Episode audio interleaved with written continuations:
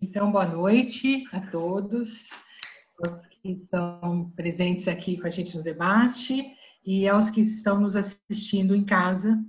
E eu agradeço a audiência. Mais uma vez, é, nós já estamos no próximo fórum. É, Estado esse serviço à sociedade muito parecido com o que foi a sua fundação. A ideia de dos médicos se encontrarem e discutirem as situações que estavam acontecendo na época. Então, vamos é, hoje nós sabemos que nós, é uma noite bem acalorada, né, bastante discussões e, e, polêmicas, mas que acho que tem que trazer essa polêmica para cá, justamente porque nossos colegas em casa estão pedindo muito que a gente discutisse esses assuntos aqui. Então, quero agradecer mais uma vez a presença de todos e anunciar quem é a presença do doutor secretário, secretário de Saúde de Campinas, doutor Carmino.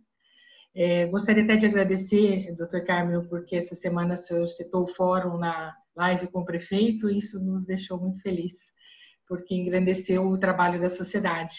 Muito obrigada.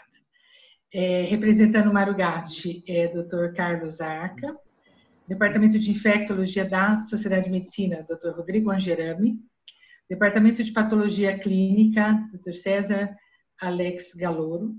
Faculdade São Leopoldo Mandique, André Ribas. E o convidado especial hoje é o Dr. Antônio José Pinho, Júnior, imunologista. No HC da Unicamp, Centro Médico Campinas, Dr. Luiz Gustavo, infectologista. É, Hospital Celso Pierro, a doutora Elisa Mendes, também infectologista. Hospital Vera Cruz, doutora Inês Helena de Barros Leal, Saraiva, também infecto. É, Associação dos Day Hospital de Campinas e também nosso vice-presidente, doutor José Roberto Amadi. A faculdade... Só não bagunçar um pouquinho aqui. É, Hospital Galileu, é, doutora Adriana Filtrin, o Hospital Madre Teodoro Galileu, doutor Átila Vendite, e convidado especial, doutor Augusto Amaral, coordenador do PS, o Hospital Irmãos Penteado Santa Casa de Campinas, doutor Murilo Almeida, convidado especial, doutor Leandro Mendes, que é infectologista do hospital, o Hospital Maternidade de Campinas, doutor Carlos Ferraz. E nós temos é, dois convidados especiais essa noite, que é o Dr. Rogério de Jesus Pedro, nosso querido Rogerinho, inesquecível para todos nós, e a doutora Vera Ruffenstein, acho que é assim o sobrenome que lê, também infectologista. Agradecemos muito a participação de vocês essa noite com a gente, agradecemos também a audiência das pessoas em casa, é, hoje eu vou ter que me despedir mais cedo, porque como novo normal, eu vou ter o um aniversário no Zoom do meu filho. Mas eu vou começar aqui com vocês e gostaria de passar então para o Marcelo, que vai dar andamento nos trabalhos. Boa noite a todos, sejam todos muito bem-vindos aqui ao nosso fórum, sétima edição do Fórum da Sociedade de Medicina e Cirurgia sobre a situação do Covid. Hoje temos uma pauta bastante extensa e polêmica, então por conta disso mesmo eu vou tentar imprimir uma dinâmica um pouco mais ágil às colocações. A ideia é que a gente abra com o giro dos hospitais de uma forma bem dinâmica, bem rápida, para alguns comentários a respeito disso, depois fala sobre a testagem e em seguida entra a parte do tratamento, que eu acho que é a grande é, tema aí para a gente evoluir hoje. Então, entrando já sem perder muito tempo na questão do giro dos hospitais, eu vou convocando aqui cada representante dos hospitais que estão aqui cadastrados com a gente para falar sobre a situação dos seus leitos, PS, enfermaria, como é que está a situação do, do, desculpa, leitos de UTI de enfermaria, situação do PS, colaboradores infectados, fazer um paralelo entre a semana passada e essa semana, tá bom? Então, iniciando com a rede Marugatti, na, na, na, na pessoa do Dr. Carlos Arca. Boa noite, Dr. Carlos. Por favor, qual a situação agora da rede Marugatti em comparação à semana passada? Tá, boa noite a todos. Para ser bem rápido, vamos lá. Hoje, a rede Marugatti com 98% dos leitos de UTI ocupados, De enfermaria, estamos com 79% dos leitos ocupados. Em relação ao atendimento de pronto-socorro, é, houve um incremento essa semana. Na semana passada tínhamos tido uma queda do atendimento na porta dos gripários. Essa semana já notamos um, um acréscimo importante do número de pessoas procurando o serviço. Em relação ao pessoal que está, pessoal, os colaboradores da rede Mário Gatti infectados, hoje nós temos é, oito médicos afastados, sete ainda aguardando exame e um já confirmado. Em relação a técnicos de enfermagem, nós temos 48 suspeitos aguardando o resultado e 15 já positivos. E de enfermeiros, nós temos 11 suspeitos e 10 positivos. Né?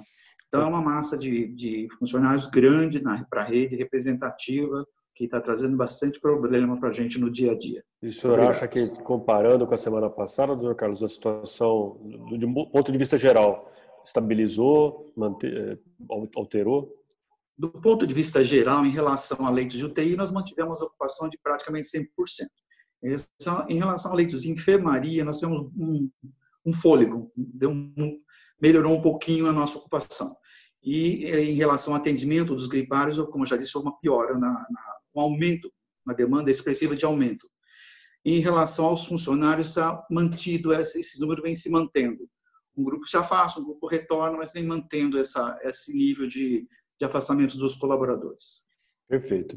Evoluindo aqui para o Hospital da HC da Unicamp, e aí junto o Centro Médico de Campinas, eu dou boa noite ao Dr. Luiz Gustavo Cardoso, mais conhecido como LG, para falar aqui para a gente a respeito da situação comparando com a semana passada. Boa noite, LG. Bom, uh, boa noite a todos. Uh, então, rapidamente, no, no HC, a gente tem hoje é, com quadros de síndrome respiratória aguda grave são 100 pacientes internados. O, o censo de hoje são 66 confirmados com Covid, 34 em investigação. Uh, desses, a gente tem aproximadamente 50% em terapia intensiva. Os leitos de terapia intensiva do HC estão sofrendo uma mudança essa semana, está tendo uma ampliação, uma conversão de leitos de enfermaria para unidades de terapia intensiva, então isso provavelmente vai dar uma folga uh, em leitos de terapia intensiva, mas certamente vai uh, diminuir um pouco a oferta de, de leitos de enfermaria. Plano grande de, de testagem de profissionais. Então, a gente tem três eixos: um que é o eixo de testagem de sintomáticos, isso uh, vem, vem continuamente acontecendo, mas a gente também tem um, um processo de testagem com RT-PCR de profissionais assintomáticos. A gente conseguiu em duas semanas um volume grande, aproximadamente 1.200 profissionais já testados, e com um achado de, de, positividade em indivíduos assintomáticos pelo RT-PCR de em torno de 3 a 4%, que parece pouco, mas um, deu um número significativo de, de, profissionais assintomáticos que foram afastados pelo, pelo teste positivo. Ah, com relação ao centro médico, Hoje, a gente tinha 39 pacientes entre suspeitos e confirmados internados, é o maior número é, desse período da, da pandemia. Desses uh, 39, 16 em terapia intensiva, o que compromete toda a estrutura hoje é, despendida de terapia intensiva para o atendimento do Covid. No centro médico, que a gente notou de forma muito específica, foi um aumento é, significativo de atendimento de, de porta, então, o PA teve um incremento de, de atendimentos de maio para junho da ordem de 30%, e nessas duas primeiras semanas de junho, mais 20%. Então, a gente está tendo um atendimento agora uh, que dá uma projeção mensal em torno de 6 mil atendimentos. Desses, uh, em torno de 80% é de clínica médica, e dos atendimentos de clínica médica, 90% é síndrome gripal. Então, um aumento de, de procura uh, pelo pronto atendimento por várias motivações, que acho que a gente pode discutir um pouco uh, depois em relação à expectativa de tratar ou não tratar nas fases iniciais, mas se teve um impacto bastante significativo na procura pela porta e na ocupação do hospital. Se, se eu entendi bem, no centro médico houve então uma pior até a ocupação máxima dos leitos de UTI, com um acréscimo no PS, na Unicamp, eu só fiquei na dúvida se, comparado com a semana passada, você, você considera que houve estabilidade ou, ou avanço? A, a, gente, a gente tem visto um aumento lento e, e, contínuo do número de pacientes internados também no HC. Então, até ó, duas semanas atrás, a gente ficava na ordem dos 50 pacientes confirmados, entre 80 e 90 casos uh, totais de quadros respiratórios agudos. Na semana passada, a gente já passou dessa casa dos 90 e chegou próximo de 60, 60 e poucos pacientes confirmados. E hoje a gente já bateu em 100 pacientes com quadros respiratórios agudos internados, com 66 confirmados. Então a gente vê um, uma tendência de, de incremento que é clara, mas é bem menos intensa essa velocidade de incremento do que nas semanas anteriores. Está dando para manejar, né? Vocês estão já até se preparando ali para ampliar leito para absorver um pouco mais. Uh, Hospital Celso Pierro, hoje representado aqui pela doutora Elisa Mendes. Seja bem-vinda, doutora Elisa. E, brevemente, a situação do hospital, que a gente sabe que é uma referência não Covid na cidade, atende, o SUS também atende a porta dos convênios, né? Qual a situação lá hoje? Boa noite a todos, eu agradeço muito o convite, Marcelo e Rodrigo. É um prazer estar aqui, tenho acompanhado as reuniões. É, na PUC, então, a gente está com 100% dos leitos de UTI SUS ocupados, assim como de convênios, e a enfermaria SUS também 100% ocupados, é, sendo que a gente tem uma média de 5 a 10 pacientes no pronto-socorro aguardando transferência ou vaga, né? E é, hoje, mais ou menos, isso que está acontecendo. É, em relação à semana passada, é, é, dessa semana em relação à semana passada, acho que o mês de junho teve, foi um, um, né, um crescente muito importante, foram quase 1.500 casos notificados, sendo que represent, o mês de junho representou quase 50% do total desde o começo da pandemia. Então, é, a gente até teve uma queda é, não, não tão importante nos atendimentos do PS, mas eu acho que porque a última semana de junho foi realmente é, um, um, pico bem importante.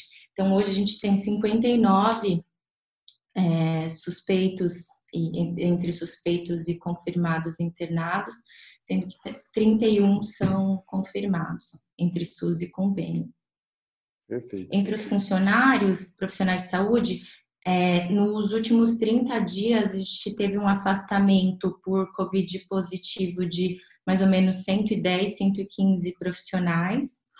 E das testagens de assintomático, a gente te, testou mais ou menos 450 desde maio, a gente está fazendo uma testagem seriada, e a positividade entre os assintomáticos está mais ou menos 15%, sendo que em algumas unidades né, mais e outras menos.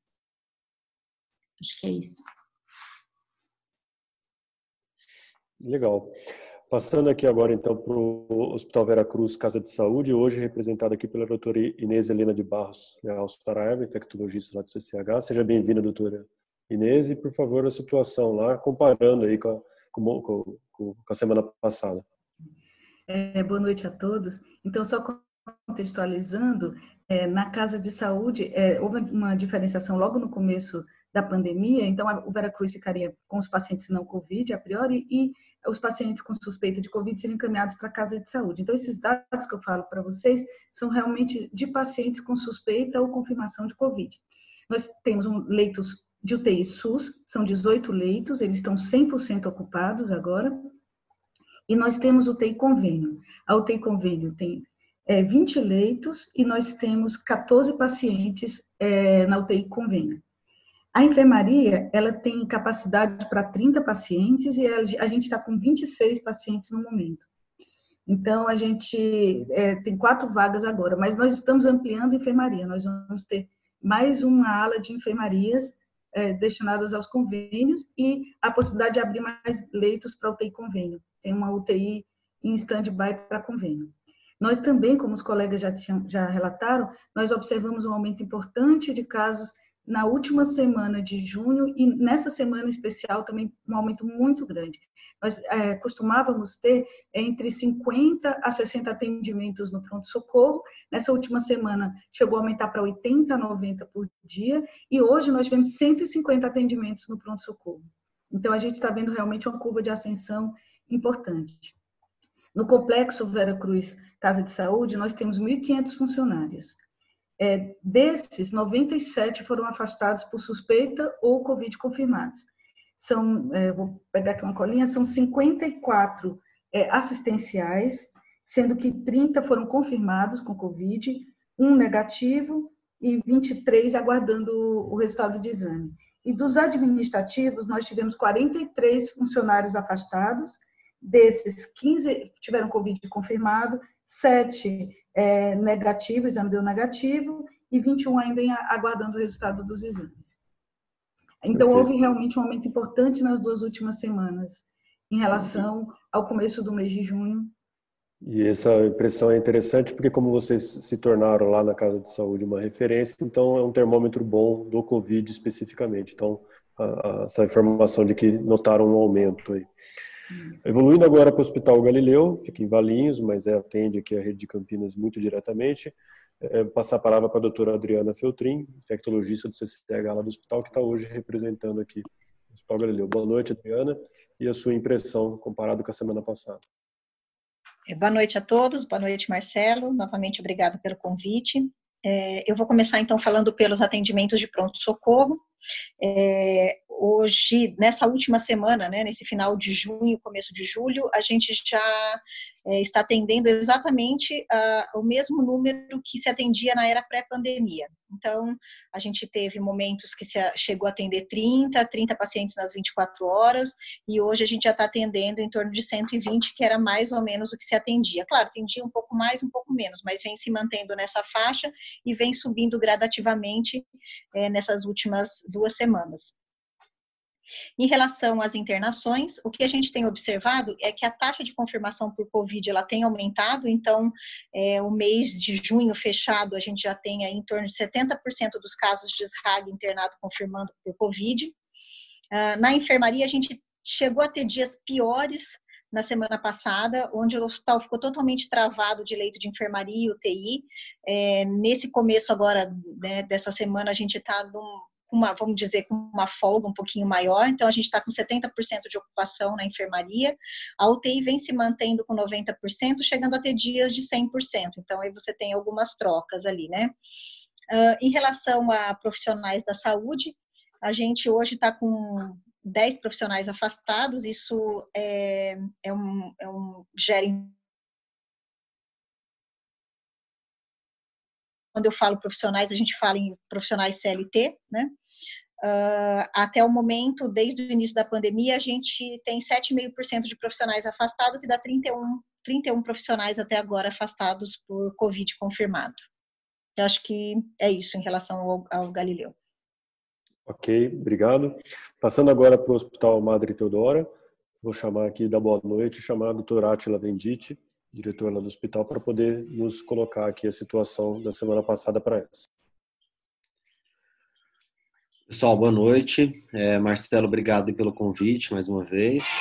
É, bom, o panorama no hospital é um pouquinho diferente do, do que está sendo colocado pelos demais colegas.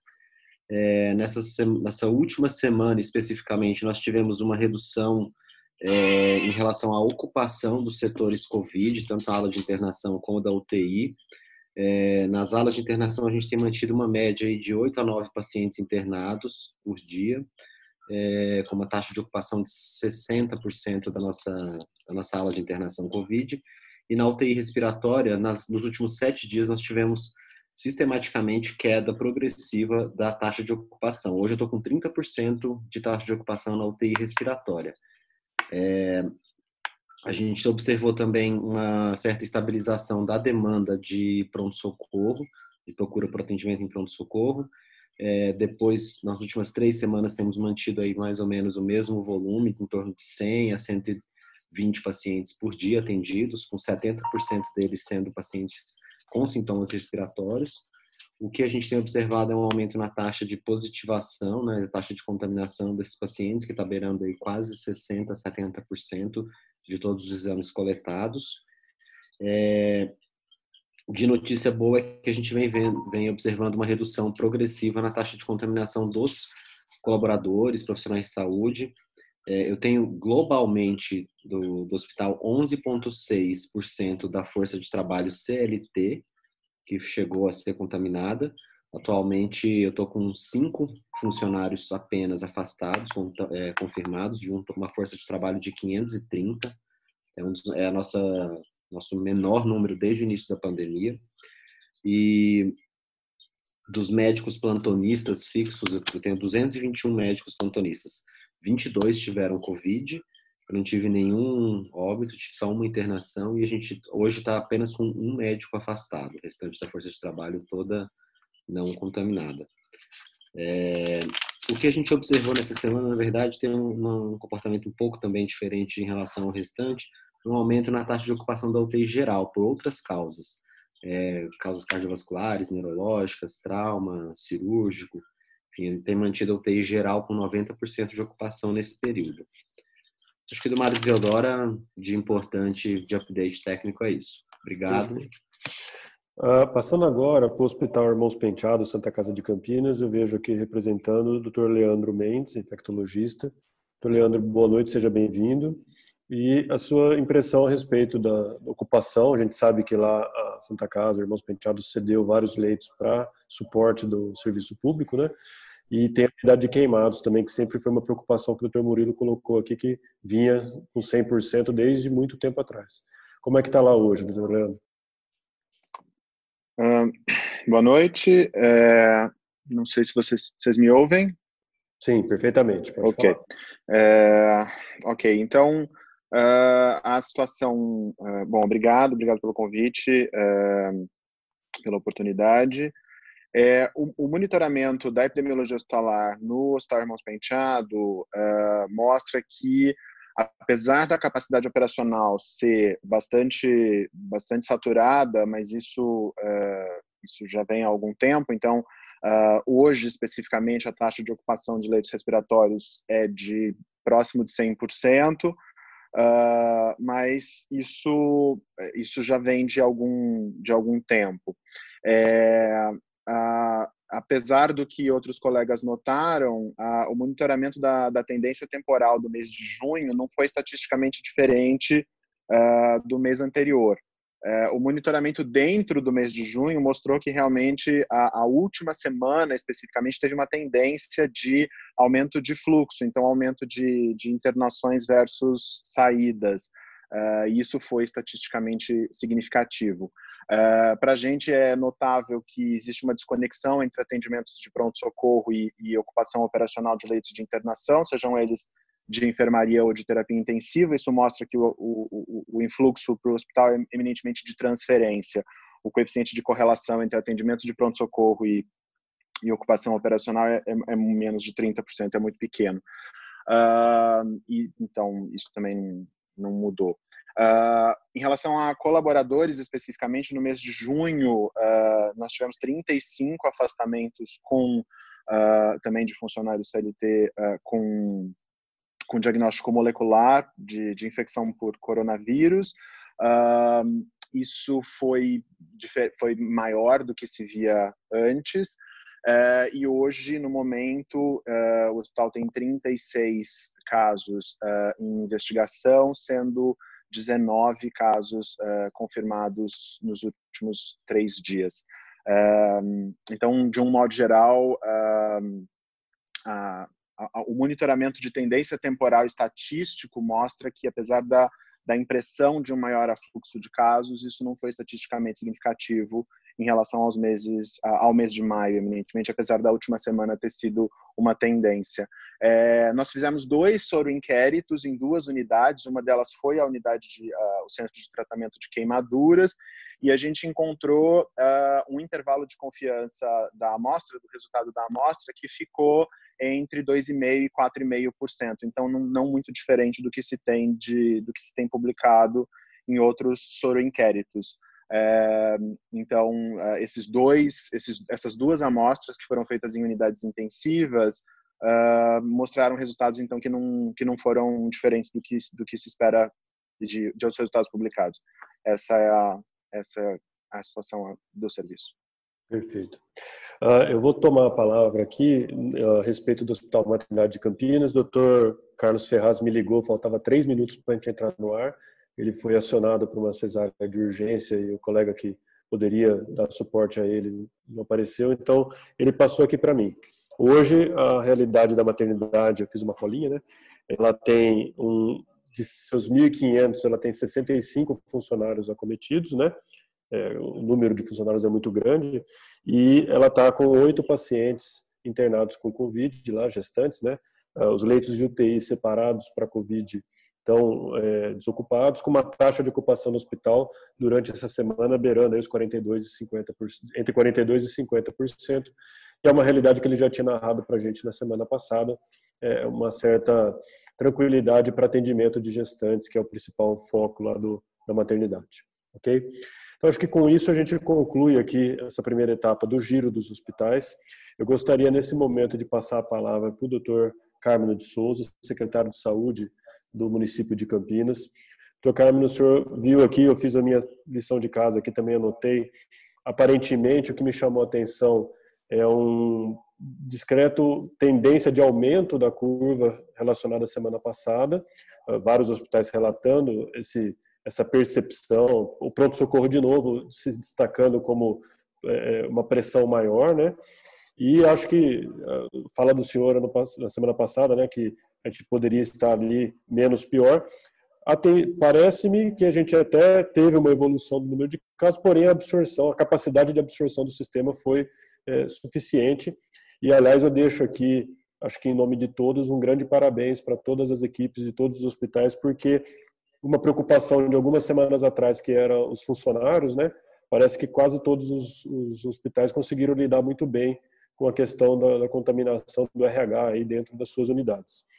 Então, doutor Carmino, esse panorama geral, e também já começar é, perguntando para o senhor daquilo que a gente combinou semana passada, que seria é, a, a, a, educação da população no sentido de entender melhor os seus, seus cuidados, né? E aí a, a, iniciativa da prefeitura essa semana soltando os protocolos, a Sociedade de Medicina já tinha os protocolos nossos aqui, né? A gente já vinha divulgando desde finzinho de abril e a prefeitura essa semana soltou também o delas, né?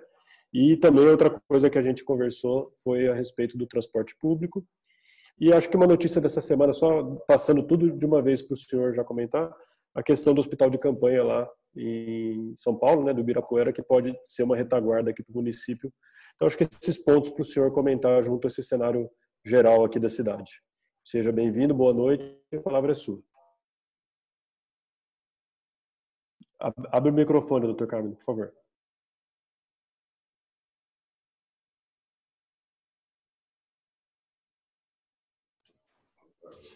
É, em primeiro lugar, queria agradecer a Fátima e você, Marcelo, a oportunidade. Queria, em nome do, do Rogerinho aí, meu professor, meu grande amigo, é, que já foi secretário também de saúde de Campinas, né? Saudar a todos que estão aí. É, a vantagem de ser secretário é que você tem uma visão de conjunto, né? Uma visão de toda a cidade e isso a gente monitora praticamente todos os dias, né? E eu sempre é, disse, imaginei que, apesar de nunca termos vivido uma epidemia como essa, que o primeiro movimento não seria de melhora, mas seria um movimento de parar de piorar. Né?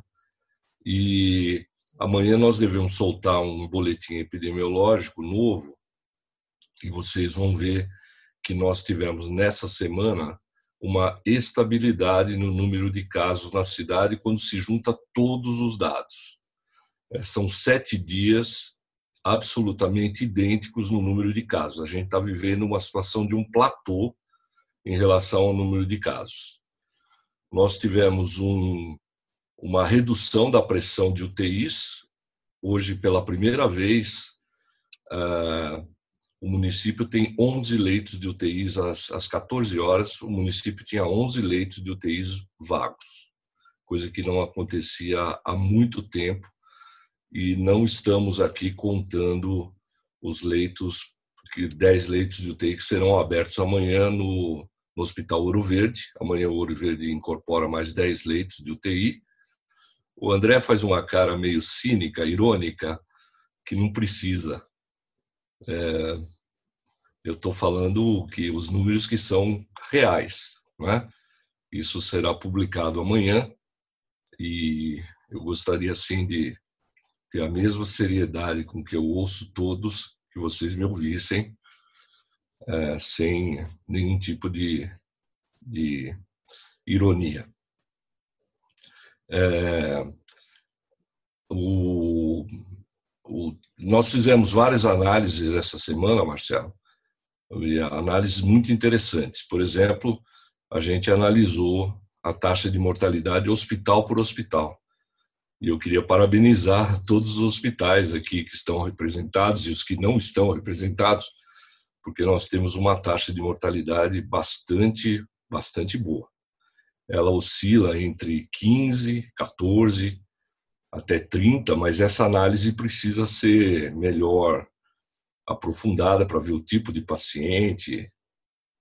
E, mas de qualquer maneira, mediamente 25% dos pacientes falecem nas nossas UTIs quando estão com Covid, entubados, e 75% vão para casa. Isso é um número muito, muito significativo. Não é? É, nós hoje, como eu disse, tivemos a leitos SUS uh, para Covid liberados, tanto no, no, na Unicamp a Unicamp também expandiu um pouco o seu número de, de leitos, né? expandiu, chegou no limite. Eu acho que depois o Rodrigo e o LG podem falar um pouco, mas eu acho que eles não têm mais como expandir.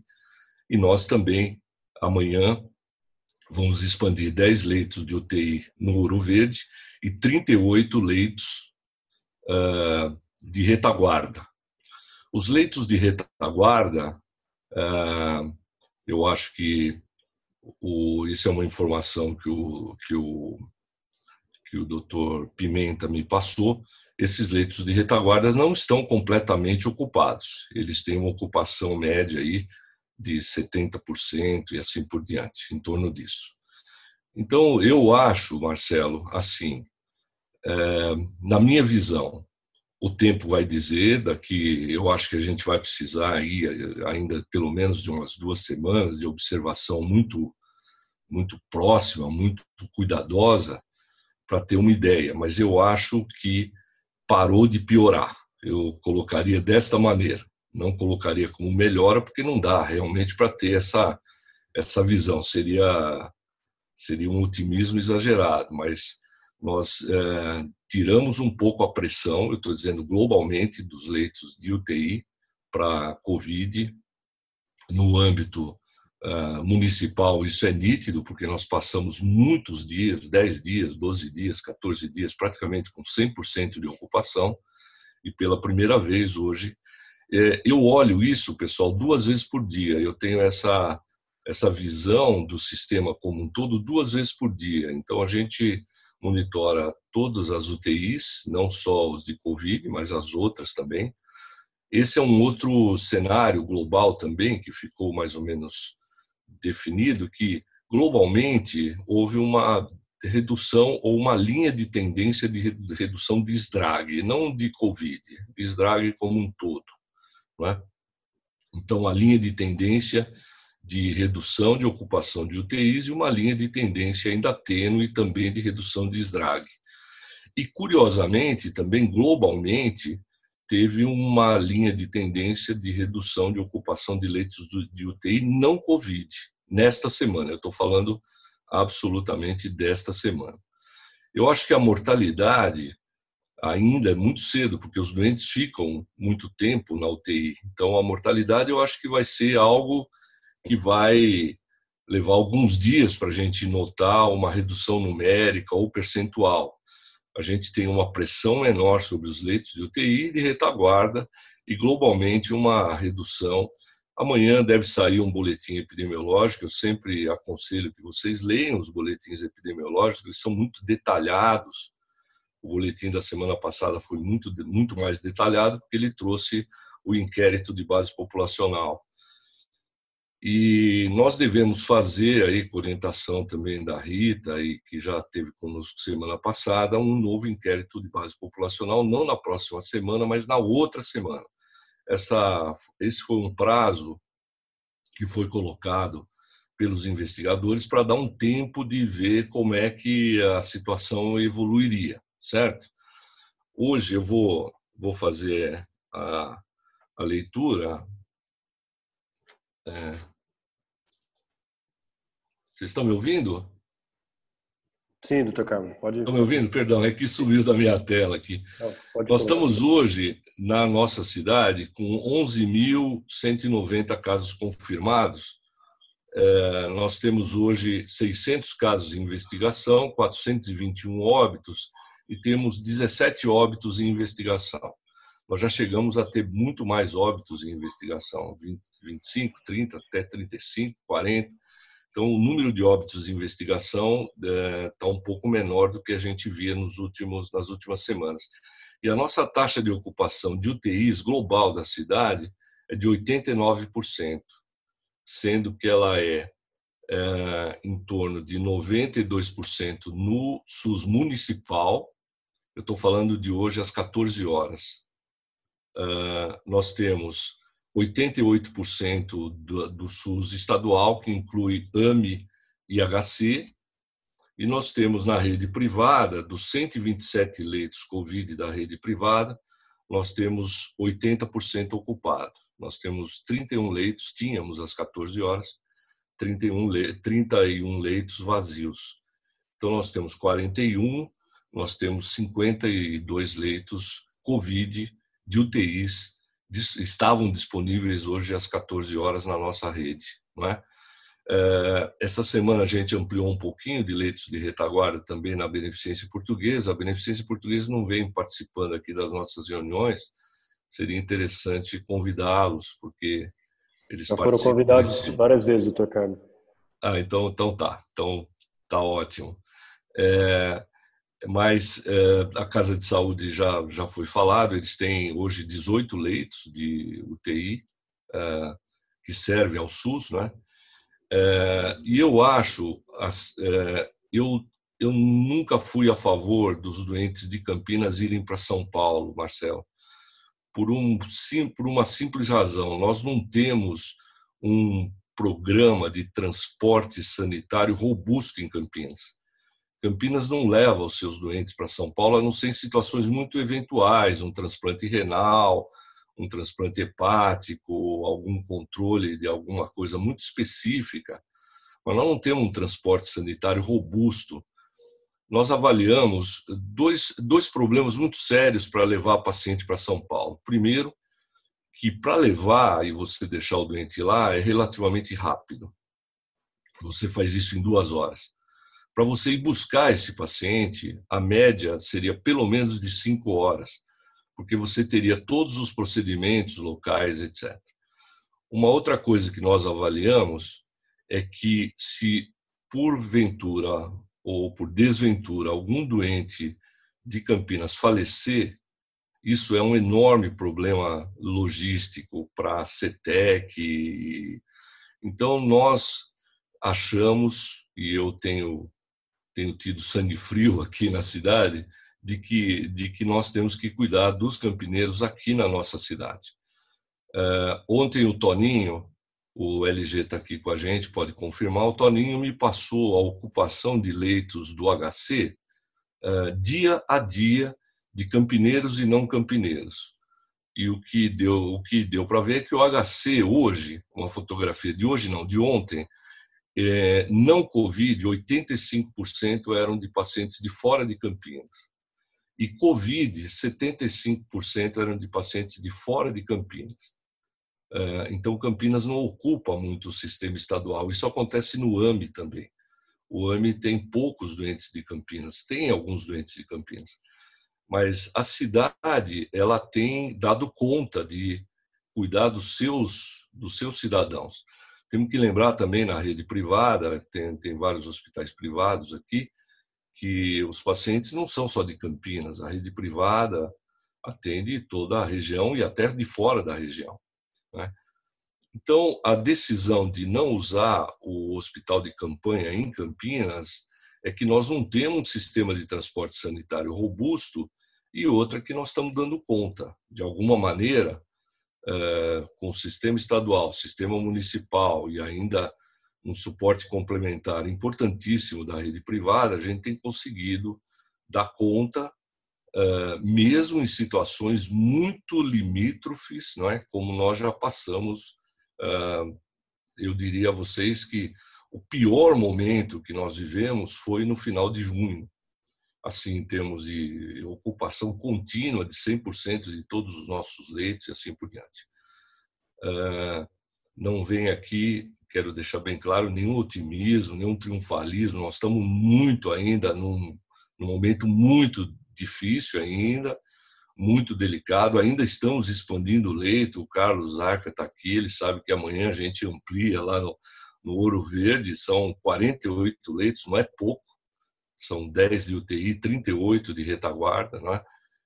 Tivemos aí o apoio da IDS, os expedicionários da saúde, que nos ajudaram a fazer as adaptações lá em tempo recorde. Acho que nenhuma empresa de engenharia faria o que eles fizeram no tempo que eles fizeram. É impressionante a ajuda que eles têm dado.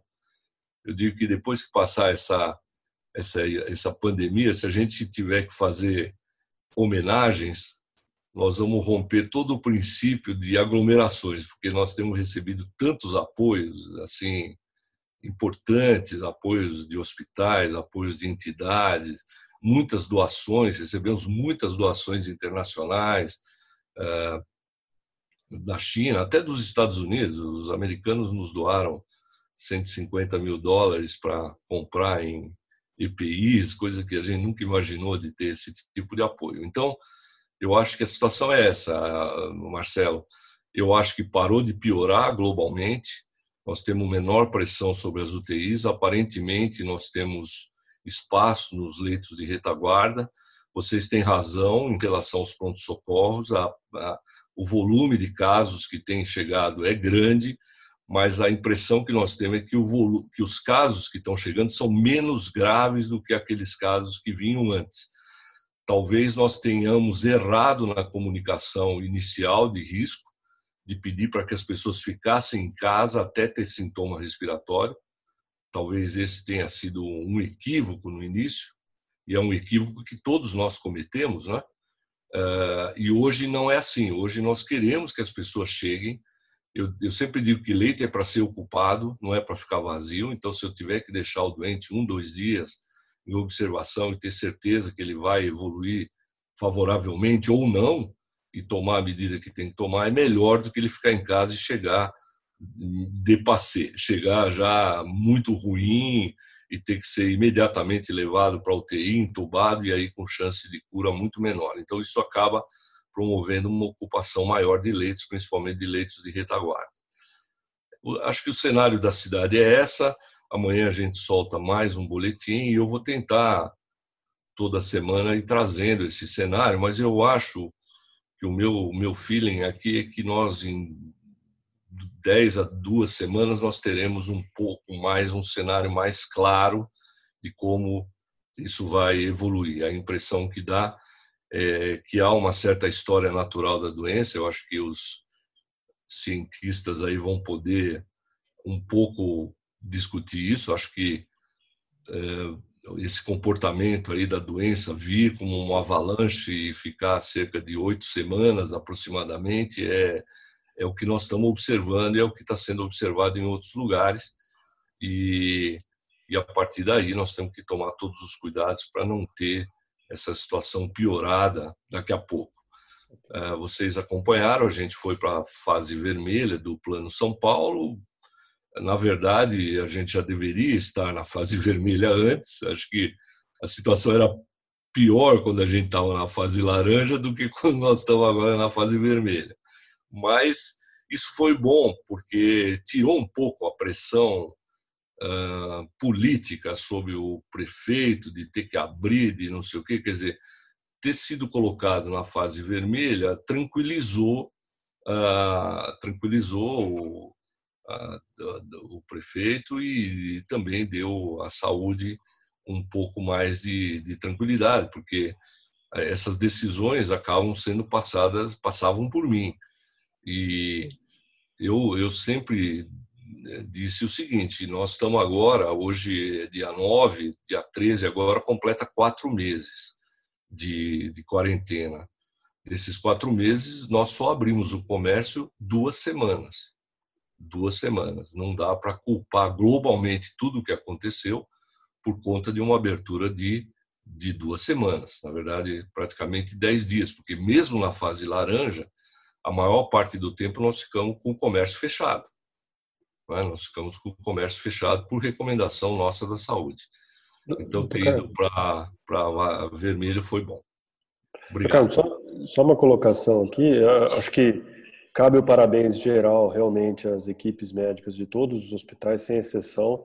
Uh, nós convidamos e deixamos sempre o canal aberto para todos os hospitais poderem participar aqui com a gente. Alguns, por motivos diversos, ainda não se, se apresentaram aqui para a gente poder evoluir essa conversa, mas acho que, é, de maneira geral, realmente estamos conseguindo lidar dentro da cidade. Fica também um, um parabéns aí para a gestão, é, no sentido da saúde, né, para absorver todo esse, esse impacto que foi uh, o coronavírus, vivemos realmente momentos mais tensos algumas semanas atrás.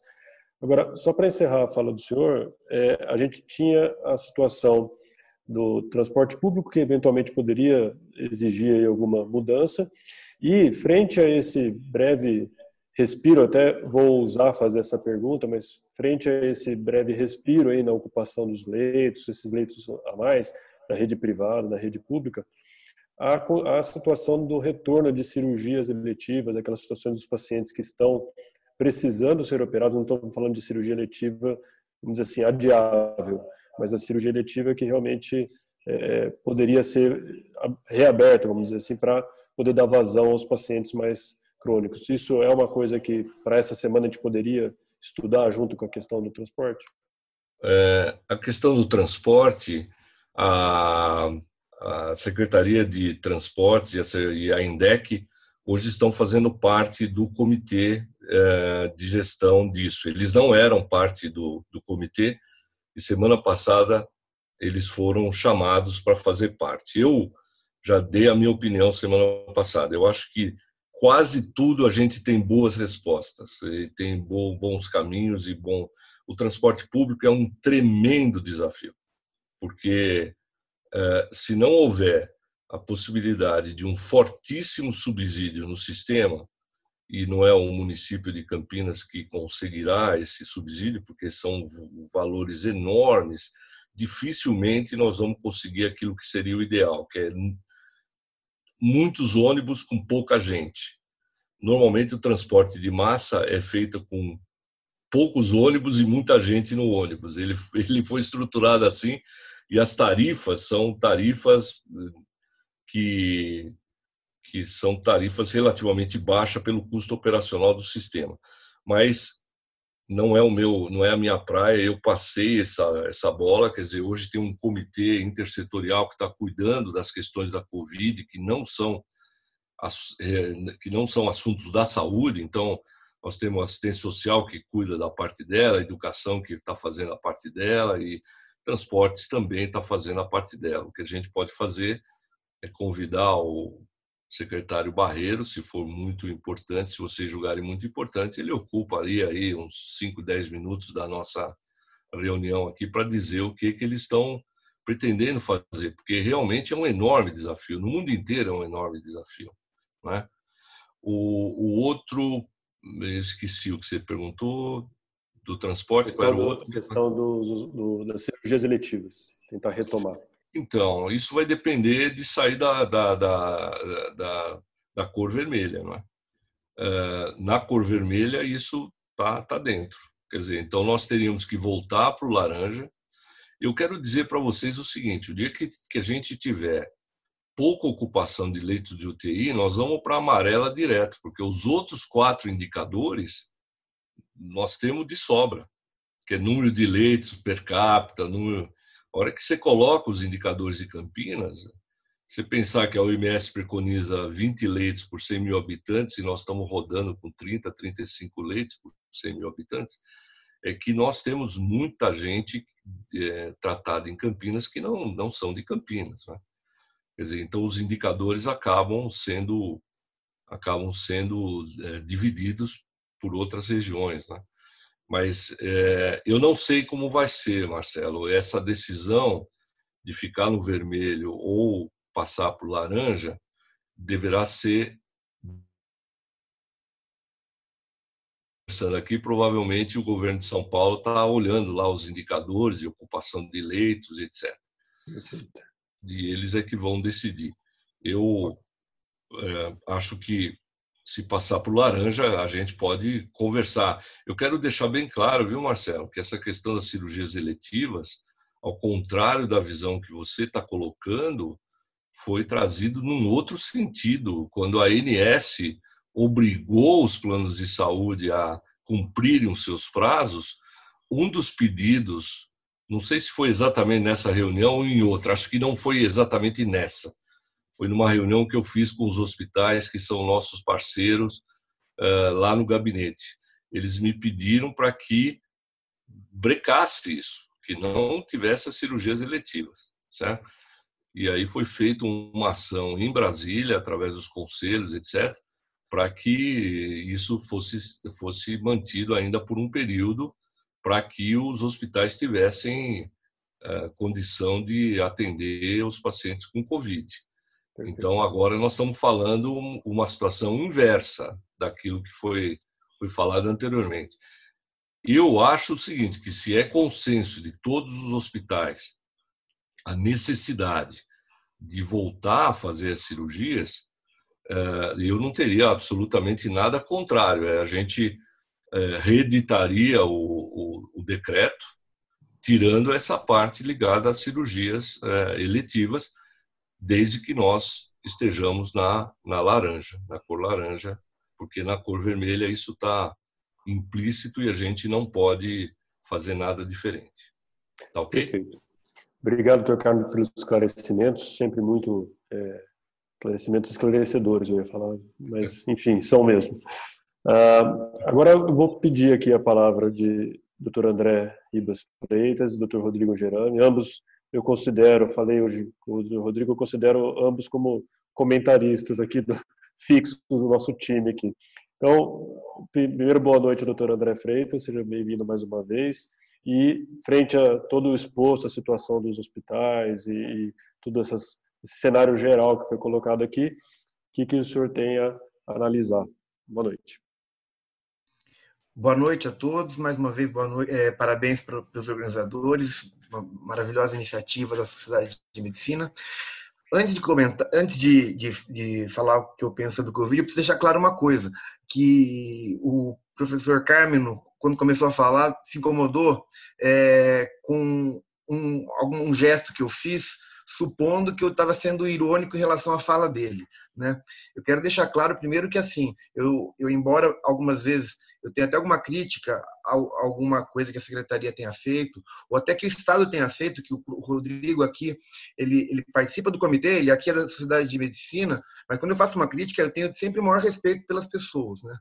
E quando eu, eu, eu fiz algum gesto, provavelmente, eu, provavelmente não, tenho certeza que o gesto que eu fiz foi que eu ri, porque eu tinha colocado o fundo da minha tela aqui de, de uma praia para quebrar o gelo. Aí a minha esposa chegou aqui do meu lado, ela está aqui do meu lado, ela chegou e começou a me perguntar o que era aquilo, né? Que, que, que eu estava ficando louco, né, de fazer isso.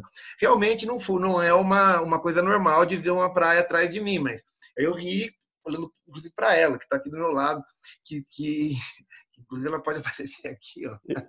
Eu ia, eu ia brincar então, com você que eu ia te incomodar. Então, ó, deixar claro que, embora às vezes eu tenha alguma crítica, inclusive, algumas coisas, né? E, inclusive, eu acho que a gente tem aqui um espaço para debate, tudo, é sempre dentro do maior respeito e sempre dentro do maior é, cuidado com é, tanto o respeito profissional como com as instituições. Bom, eu vou ser bem, bem, bem, bem curto no, na questão que eu queria comentar no dia de hoje, é, para não, porque vai entrar no debate mais na questão do, dos é, das opções farmacológicas, que vai ser bastante caloroso, como o Pinho já comentou. É, assim, eu, eu, eu, acho que assim, a situação parece que realmente está andando de lado, né? O, o, o trem, né? Tá, o, o vagão, né? Da, da, não está nem acelerando e nem desacelerando. E, e eu, e, eu achei até interessante a proposta do Dr. Carmen de incluir na próxima semana, talvez, o secretário de transporte. Acho que a gente criar esses espaços né, de, de intersetoriais nesse, nesse convívio nosso, acho que foi bem engrandecedor, por exemplo, quando veio o juiz, quando veio né, o, o procurador e tudo. Então, acho que seria bem interessante, queria sugerir, inclusive, para o Marcelo, se ele, se ele né, pensar nisso, como uma sugestão. Né? E, é, e eu, a ênfase que eu, que eu, que eu tenho observado, assim, é, é, é uma impressão pessoal minha, mas com todas as pessoas que tenho conversado, que a grande dificuldade tem sido de os pacientes que são sintomáticos ficarem isolados e isolar toda a família junto. Né? Então, eu acho que é, talvez a gente tenha que melhorar essa comunicação de risco, né? E, isso é uma impressão é, pessoal, mas é, eu, eu, eu, já eu tenho visto, inclusive, de outros estados, né? É, tenho colegas que trabalham na vigilância de Fortaleza, que foram as grandes dificuldades que eles tiveram para implementar, né? É, é, organizar essa questão do isolamento dos contatos e do, e, e do rastreamento, né? Então, é só fica aí esse reforço e eu vou deixar mais para discussão aí do, do grupo da, da, das terapias, tá? Obrigado pela oportunidade e um abraço a todos. Legal. Rodrigo, então, você que não está na praia, André estava lá e também estou querendo quebrar o gelo, André, fica tranquilo. É, você está aí no seu cantinho no HC, que esse cenário aí atrás já ficou registrado, né? Por Bom, favor, sua boa, análise da situação.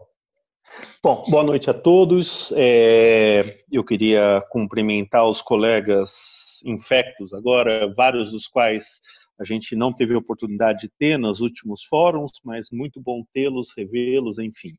Uh, vou ser muito breve também. É, minha compreensão, agora com, com o crachá aqui do, do HC, o LG já havia apontado, eu acho que a gente não está numa zona de conforto, definitivamente, mas quando a gente olha os dados epidemiológicos, considerando tudo que um, casos notificados no sistema de informação podem ter acerca de subnotificação, de delay, uh, nas últimas três semanas a gente vê uma tendência de estabilização. Então, a, a, a, nossa inclinação da curva não é a mesma que a gente tinha visto antes. Então, eu acho que, assim, não é uma zona de conforto, mas a nossa inclinação não é uma inclinação que assusta como estava assustando anteriormente. Acho que a gente ainda tem muito por fazer, acho que a questão do contingenciamento de leitos ainda é uma necessidade, eventualmente ampliação de leitos. Uh, eu já havia dito na, na semana anterior que a despeito desse aumento que a gente vê de atendimento síndrome gripal nas, na, nas portas, enfim, é, a inclinação essa sim é bastante significativa né? Então, e a taxa de confirmação por uh, COVID nas síndromes gripais se mostra extremamente elevada, ou seja, o que tem causado doença respiratória na porta, quando se tem oportunidade de testar, e aí eu acho que vale a pena até mencionar que também, se você me permite, resgatar da pauta anterior, que é ampliação de testagem. Então, tem um documento uh, do governo do estado de São Paulo, aí por conta da, da rede Butantan, ampliação de testes, uh, com a perspectiva de testagem universal de síndrome respiratória para a Covid, que eu acho que vai ser um baita avanço. Né? E vai dar para ter uma, uma, uma, compreensão daquilo que a gente está vivenciando nas portas e não necessariamente UTIs e enfermarias, né? Então, eu acho que, no geral, era isso. Acho que a gente vai poder retomar aí discussões a partir dos próximos blocos. Legal. Evoluindo agora, então, terminando esse momento aí de análise do, do, da situação atual, a gente vai entrar no assunto de testagem.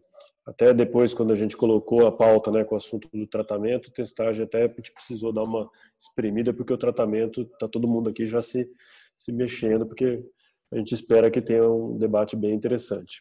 Então, a gente convidou aqui o Dr. Alex Galouro. O Dr. Alex é coordenador do Departamento de Patologia Clínica aqui da Sociedade de Medicina e Cirurgia de Campinas. Também trabalha em hospitais privados aí. E seja bem-vindo, Dr. Alex. É, aqui é o grupo, né? Só colocando o senhor no contexto, nas últimas semanas, essa é a sétima semana que a gente está aqui reunido, a gente sempre trouxe a questão da testagem. Saímos de uma situação que quase não testávamos ninguém para um momento hoje de uma testagem mais ampliada. E, entre outras coisas, a, a orientação aqui sempre foi de tentar ampliar e de fazer a testagem, usar os exames adequados para o momento da, da, da doença, né?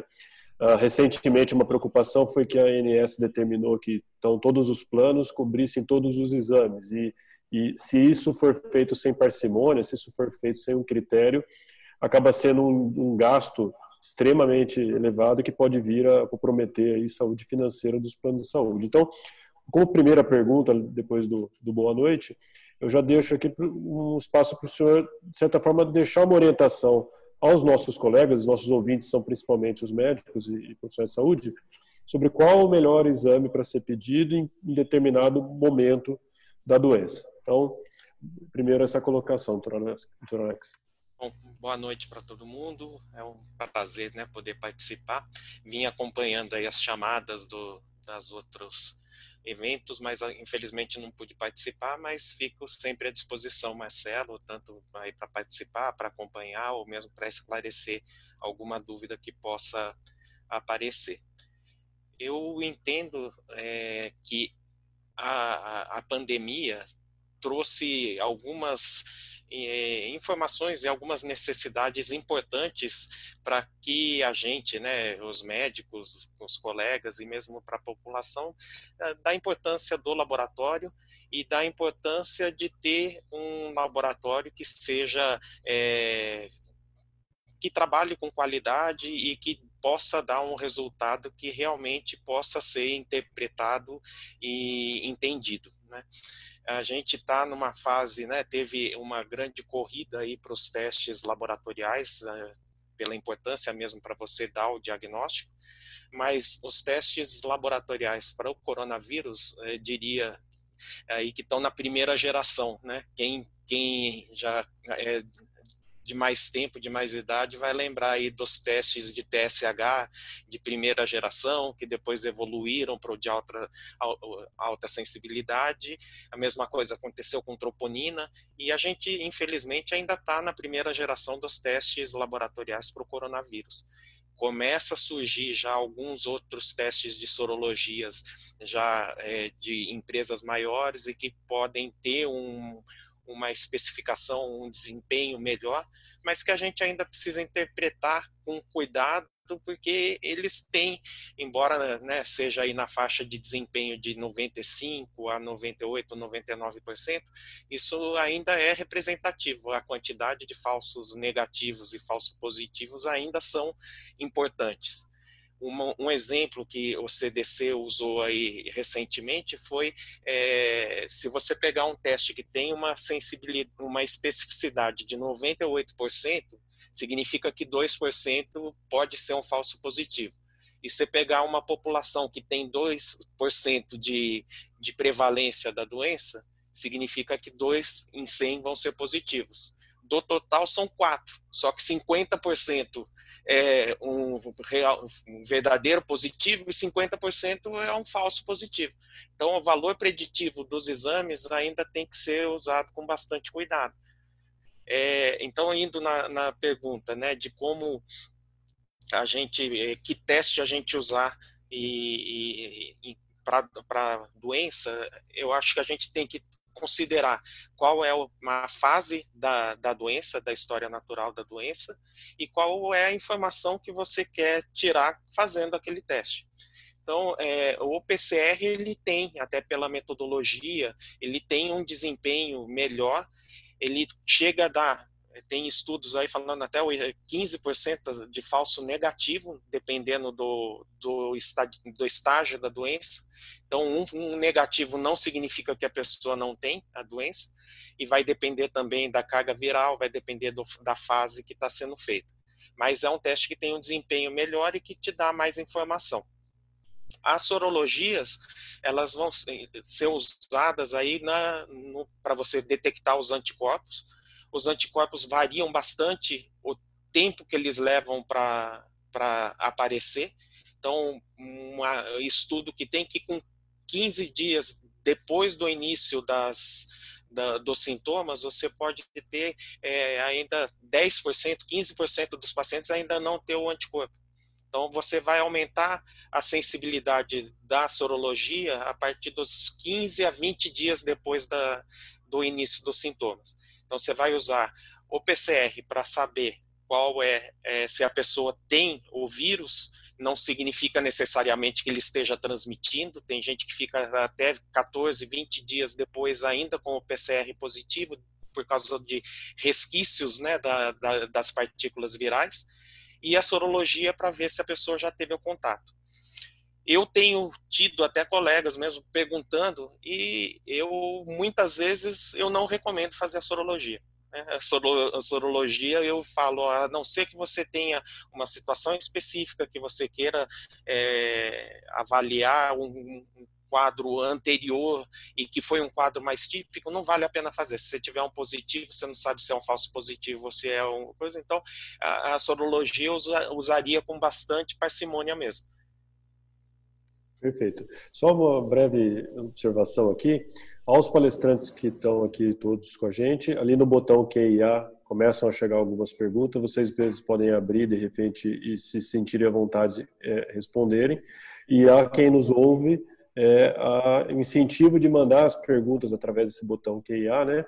Uh, quem está no YouTube uh, pode passar aqui para o Zoom, a gente tem mais de 500 uh, é, assentos, vamos dizer assim, 500 lugares aqui nesse webinar, então dá para o pessoal entrar aqui e colocar sua pergunta tranquilamente, tá?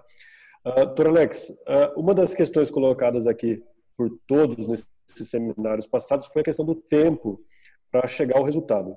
E isso a gente vinha discutindo até na semana passada, é, como agilizar esse tempo, porque é, é quando a gente está é, lidando com uma vigilância sanitária é, é, que pode atuar de forma mais incisiva em identificar e isolar pacientes e contactuantes, a questão do tempo do resultado do exame é fundamental.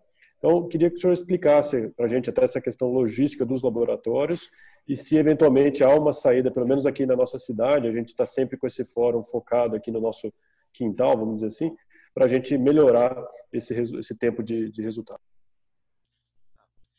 Marcela, desde a nossa conversa prévia, né, e até contato com outras pessoas, isso tem sido diariamente a nossa briga e muitos contatos, muita demanda pedindo para a gente acelerar resultado. E infelizmente a gente tem uma questão logística mesmo que tem essa dificuldade de você fazer essa gestão e conseguir diminuir os prazos. Eu acho que alguns pontos são importantes para a gente é, levar em consideração.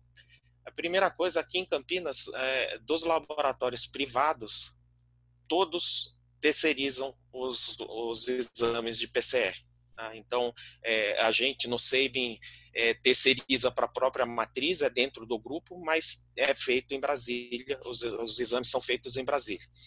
Os outros laboratórios, eles terceirizam ou com Pardini, ou com Fleury, ou com o Álvaro, né, que é, que é da DASA. Então, é, acaba saindo um pouco da gestão dentro do próprio laboratório, mas além disso tem questão logística, que é uma, um ponto importante, que pelo menos um dia você pede até que a amostra chegue no processamento. O segundo ponto é que o, o PCR, as, amostras, as análises de biologia molecular nunca foram projetadas para grandes demandas. Né?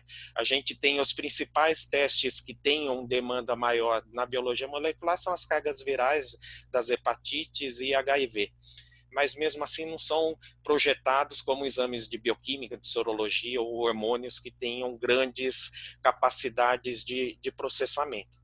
E essa pandemia veio, né, chegou, não foi de surpresa o tempo que a gente teve, as empresas não tiveram tempo hábil para fazer essa, esse preparo e aumento da capacidade produtiva tem a possibilidade, né, acho que muita gente fez já a iniciação científica, fez as, os testes de biologia molecular e até questiona, né, não é só fazer a, a extração, fazer a amplificação.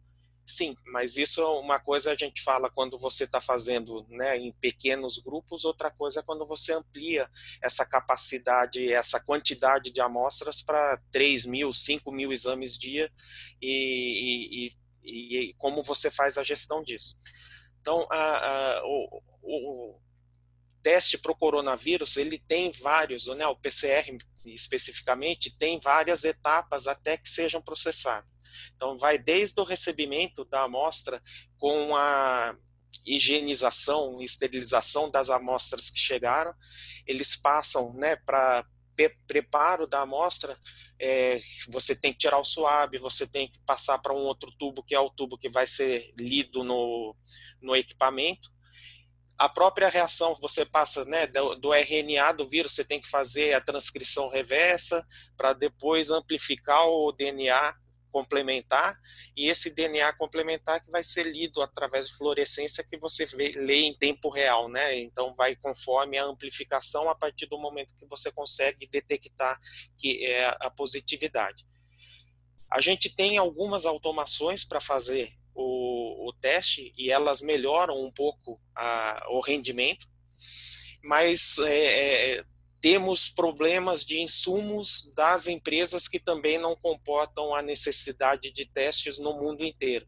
Então você tem continuamente o desabastecimento dos, dos meios automatizados. E daí você precisa voltar para testes manuais. Né? E daí a diferença assim, a gente tem as bateladas, né, o que a gente faz são grupos de 93 a 96 amostras por batelada, e cada batelada dessa, se for manual, chega a levar 6 horas e meia para fazer, um grupo de 96, e se for na, no equipamento, que daí ele já faz essa parte desde a extração e toda a reação, é, cai para 3 horas e meia para fazer esses 96 pacientes. Então, fica uma demanda muito grande para uma capacidade produtiva pequena. Os laboratórios todos aumentaram a capacidade produtiva, colocaram outros equipamentos, colocaram muita gente, mas é uma demanda que su supera e não é feito, não é o que chega, já entra no dia, entra numa fila para que ele seja processado. Então, é, a gente viu esse problema inicial no Lutz, né, quando ele começou a receber, ele não comportou e deu aquele problema né, de tantas amostras aí que não foram, que chegaram inclusive a se perder, até adequar o processamento, e daí com a entrada né, do Butantan, da Unicamp e de outros é, laboratórios que puderam fazer essa adequação da capacidade e aumentar a oferta dos testes. Né? O problema é esse, eu não vejo é, alguma possibilidade de aumentar ainda mais essa capacidade. Então, a, forma que teria era ter determinadas, determinados protocolos que pudessem acionar uma via de urgência ou determinados resultados que precisassem ser liberados com, com ser antecipados, né? Mas isso significaria furar fila. Então, para entrar um desse na frente, o outro vai ficar para trás e vai aumentar o prazo. É, eu acho que se tiver isso, eu não conheço daí essa esse protocolo. Se teria algum teste ou alguma situação clínica que fosse mais urgente do que a outra, eu acho que poderia ser discutido. Fora isso, eu acho que vai depender mesmo da capacidade de produção dos laboratórios. Ok. Tem uma pergunta que entrou aqui para gente, o um participante anônimo, infelizmente não se identificou, mas é, a questão dos testes rápidos, né? Testes rápidos são indicados porque a gente sabe que tem um falso positivo, um falso negativo muito grande. E, e quando fazer o segundo teste? Então, primeiro tem sintoma, tal, fez o primeiro PCR, por exemplo, deu negativo, se deveria ser feita uma contraprova, alguma coisa assim. Então, tem as duas etapas. Primeiro, o, o, teste rápido, ele ficou generalizado, né, o nome do teste rápido, e existem muitas marcas de testes rápidos diferentes uma das outras. Então, tem testes rápidos com bons é, desempenhos e tem testes rápidos com desempenhos inferiores. Então, é importante você saber qual é a marca que você está usando. Isso é uma informação importante para o laboratório. É, a segundo ponto, acho que é fazer com um laboratório que seja estabelecido e que tenha todos os critérios de validação e de qualidade para poder oferecer, antes de oferecer o teste para ser feito na população. Então a gente viu uma banalização também, né, dos testes rápidos e falando, ó, é, pode fazer e, e daí é, a gente pegou na, na associação é, até posto de gasolina oferecendo teste rápido, entendeu? Então tem algumas situações que eu acho que são críticas. terceiro ponto que eu acho que é importante do teste rápido é que tem uma diferença significativa de é, leitura e de sensibilidade se você usar o, o, sangue total, que é feito pela punção digital, de você quando você usa o soro, que você colhe uma amostra de sangue, centrifuga e usa o soro. O teste, o, a, o, o sangue total da punção digital é muito menos sensível do que o coisa. Então, o próprio teste rápido, dependendo da forma que ele é realizado, ele pode dar resultado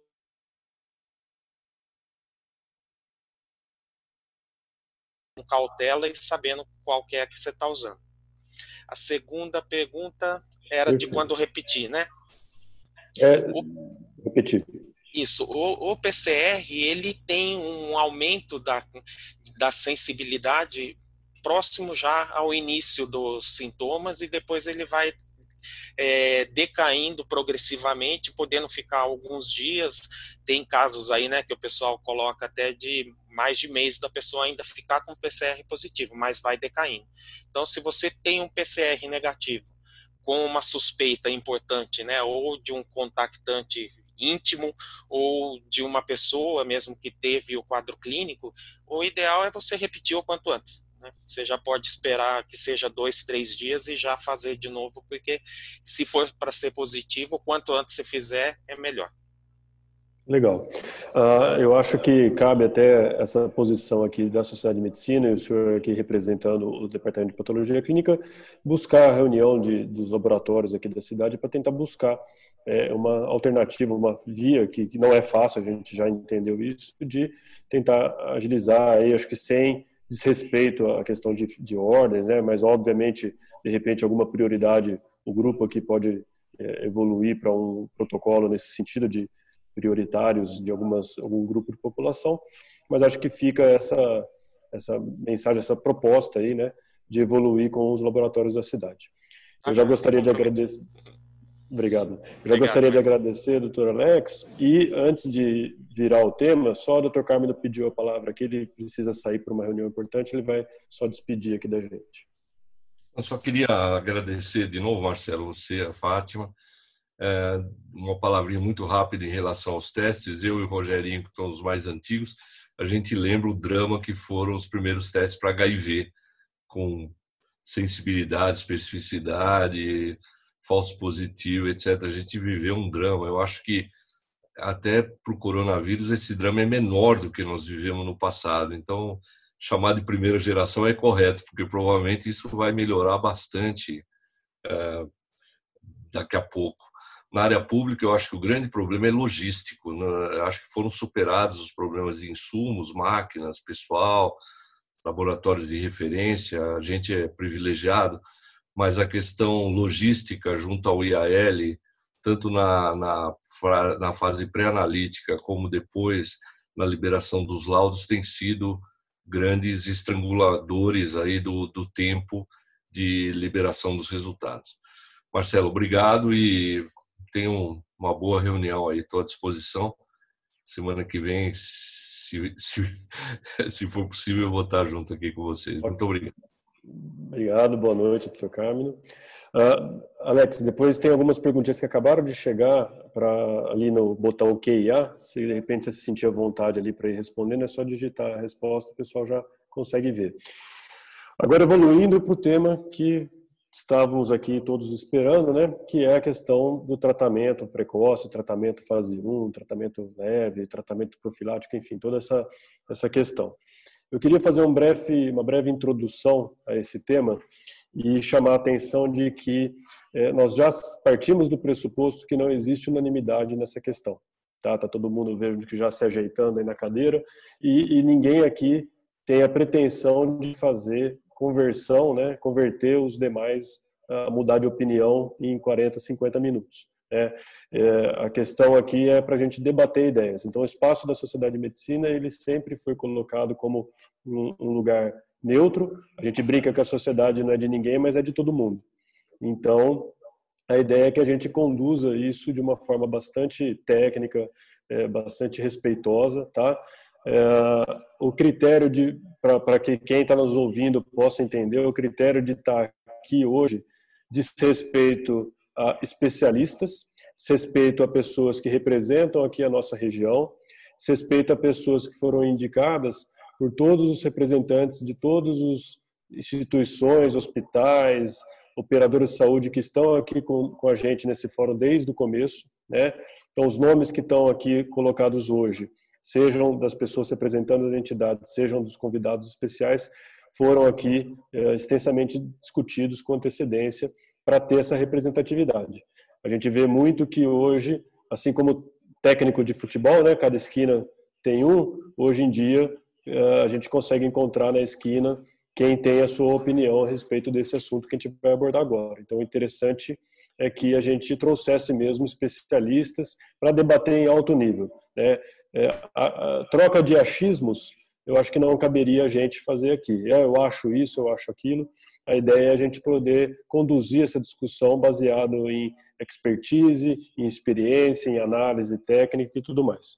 Uh, agora, até para os nossos participantes, eu como moderador considero até que é um desafio essa próxima pauta.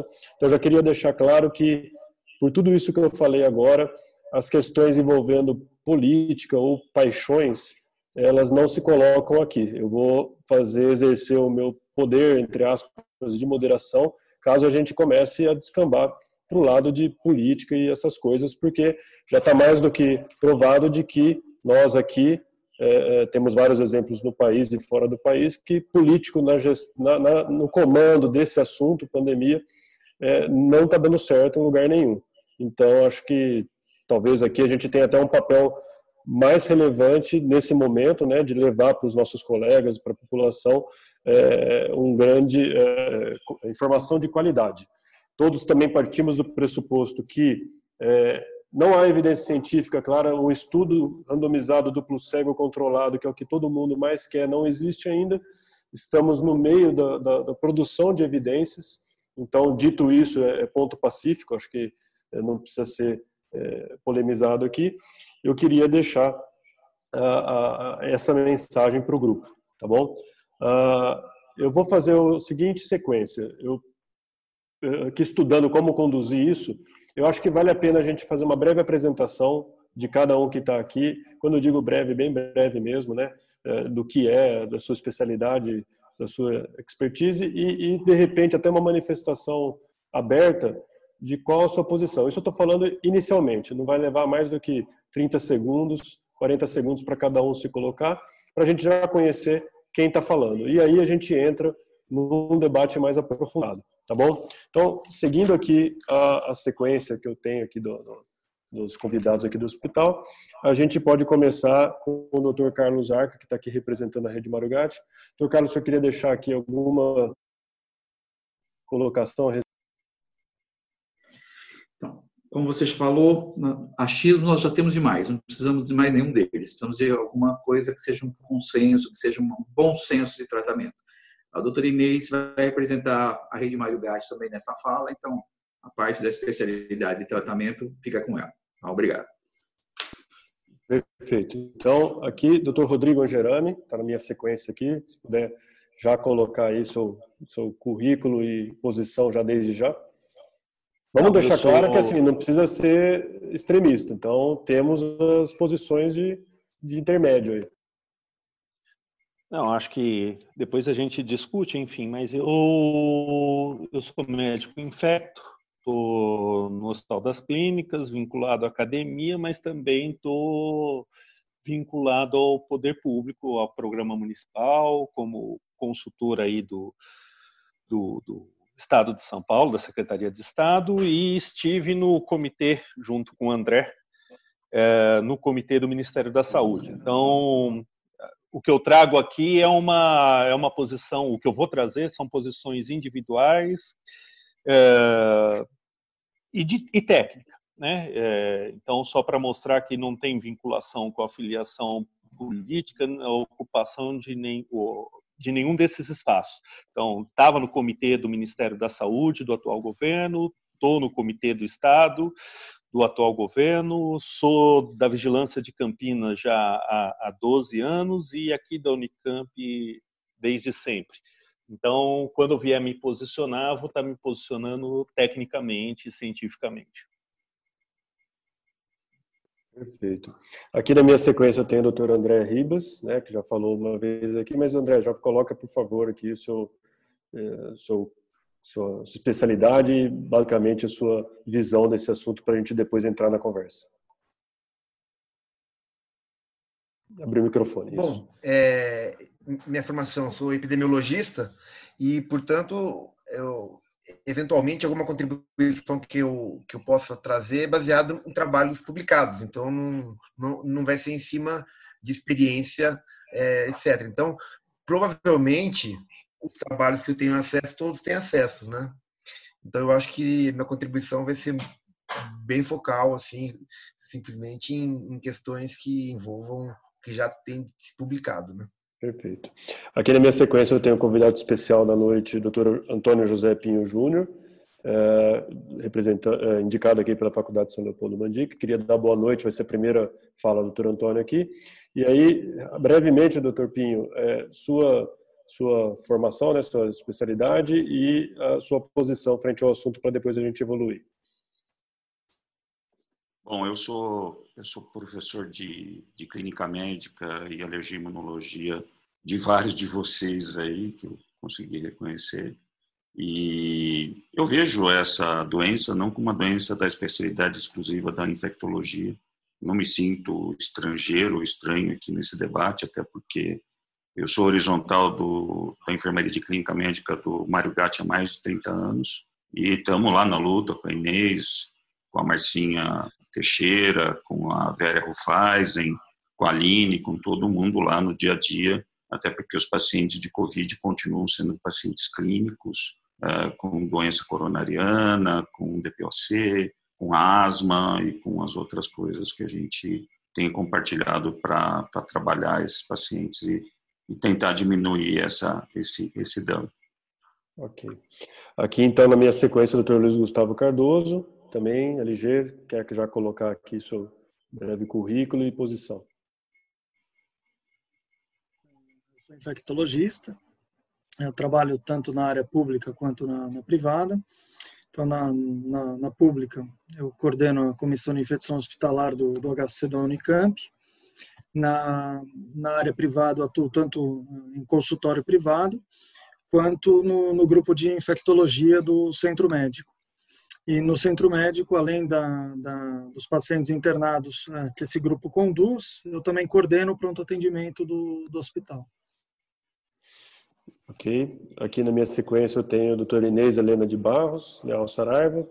Você já falou uma vez, mas pode colocar aqui a sua posição agora de especialista e alguma colocação frente ao tema.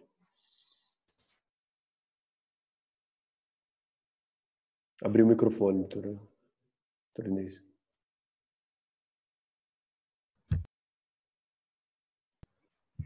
Agora acho que vocês estão me ouvindo, né? Sim, agora sim. Eu sou infectologista, eu, fico, eu, estou há 23 anos na CCH do Hospital Municipal Dr. Mário Gatti, e há, e há pouco tempo eu estou na CCH da Casa de Saúde de Campinas, do, do Road do Veracruz. E, e nos, nos, dois hospitais eu, faço, eu participo da Comissão de Controle de Infecção Hospitalar, trabalho muito junto com qualidade, e a gente está... É, dando, apoio também né, na parte da assistência, né, no desenvolvimento de protocolos, na discussão de casos clínicos com os residentes e colegas. Então, espero que eu possa contribuir com, com a discussão aqui. Ok. Aqui, a doutora Adriana Feltrin também, poderia se reapresentar aqui novamente? É, eu sou infectologista, eu coordeno algumas comissões de controle de infecção hospitalar, de hospital privado, aqui de Campinas, o Madre Teodora, o Grupo Samaritano, é, o Santa Teresa e o Galileu, que são, estou falando dos hospitais onde a gente tem aí o atendimento de pacientes com Covid. É, faço a parte de infectologia desses hospitais e a minha posição é, ela é baseada em evidência que a gente ainda não tem. Perfeito. Aqui então mais um convidado especial da noite do Hospital Madre Teodora, indicado pelo Hospital Madre Teodora, o Dr. Augusto Amaral. Por favor, doutor Augusto, primeiro boa noite, sua primeira participação aqui com a gente e a sua a sua seu credenciamento, vamos dizer assim, né, sua, sua especialidade, o que você faz para colaborar com a gente aqui, se já tiver alguma posição nesse assunto. Boa noite, doutor Marcelo. Boa noite, colegas. Queria primeiro agradecer a oportunidade de estar aqui hoje participando dessa reunião. É, minha formação é em clínica médica e atualmente eu atuo como coordenador do pronto-socorro do Hospital Madre Teodora. E lá eu sou responsável, desde início de janeiro praticamente, pelas questões relacionadas à criação, implementação e treinamento do nosso protocolo de Covid. Como a doutora Adriana falou, é um serviço onde hoje não existe nenhuma previsão de tipo de tratamento precoces ou tratamentos de fase 1 ou profiláticos, e acredito que eu possa trazer tanto o que a gente tem de base teórica sobre isso, quanto a vivência da minha equipe, do nosso dia a dia, especialmente nesses últimos dois meses, quando a gente chegou com força aqui em Campinas. Obrigado. Perfeito. Aqui também um convidado especial que hoje também já se apresentou, o Dr. Leandro Mendes, né, que veio indicado pelo Hospital Irmãos Penteado, Santa Casa de Campinas. Dr. Leandro, é, por favor, coloque aqui para o pessoal sua, sua, sua especialidade e se há alguma posição preliminar. Bom, é, eu, boa noite de novo. Uh, eu, eu sou médico infectologista. Aqui eu falo como infectologista da da Comissão de Controle de Infecção Hospitalar do, do Hospital Irmãos Penteado, eu atuo em outros hospitais, é, em, outras, enfim, em outras cidades. É, em relação à posição, é, eu acho que talvez seja importante pontuar que isso é uma coisa que, que outros colegas talvez mais recentemente disseram, é, a interface entre controle de infecção hospitalar e assistência, ela não é uma interface totalmente linear. Então, talvez posicionamentos técnicos que eu traga são posicionamentos meus como profissional uh, e não necessariamente posicionamentos institucionais. Lembrar que protocolos e, e, e, e autonomia uh, de, de, de, assistência passa por toda uma equipe envolvendo múltiplos profissionais de múltiplas especialidades. Essa, como já foi dito, é uma doença que tem sim, que cria interfaces com várias especialidades, terapia intensiva, medicina de emergência, clínica médica, enfim, uh, e que os meus posicionamentos técnicos, que são é, eminentemente baseados em evidência, mas são posicionamentos meus. Uh, e, uh, eventualmente, a interface do controle de infecção passa por intervenções com impacto ecológico, como uso de antimicrobianos, etc., uh, e outras, outras partes do, do arsenal terapêutico, eh, eles são multifacetados e envolvem vários profissionais. Então, acho que essa é uma colocação que, que se faz importante. Perfeito. Eu tenho aqui mais dois convidados especiais. Infelizmente, a doutora Vera Ruffenstein, eu não estou enxergando ela aqui, não sei se ela precisou sair. Até peço, talvez, quem tenha contato pode chamar a atenção dela se ela quiser entrar aqui nesse debate. Mas aqui, em último lugar, entre os presentes, mas não menos importante, pelo contrário, teremos o doutor Rogério Jesus Pedro, mais conhecido como Rogerinho, né? E é o decano aqui do grupo. Basta dizer, doutor Rogério, que na hora que a gente falou, bom, quem que a gente pode chamar para uma conversa dessa, o seu nome já foi, é, por aclamação, escolhido, independente de, de, de qual instituição fosse que estivesse indicando. Então, é uma honra para a gente ter o senhor aqui participando com a gente. Eu acho que o senhor fica totalmente à vontade, seus, seus predicados, seus, seu gabarito já, seu currículo já vem antes do senhor praticamente.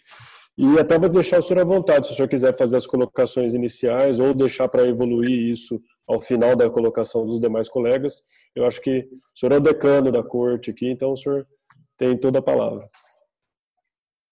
Obrigado, viu, Marcelo. É um prazer participar da reunião. Eu estou vendo aqui, estou revendo que a maioria dos que estão aqui foram meus alunos, não todos, mas quase todos. E eu estou orgulhoso de ver o pessoal trabalhando na área, se, se tendo contribuições importantes para fazer no, na, no, enfrentamento dessa importante pandemia que nós, com a qual nós estamos convivendo agora.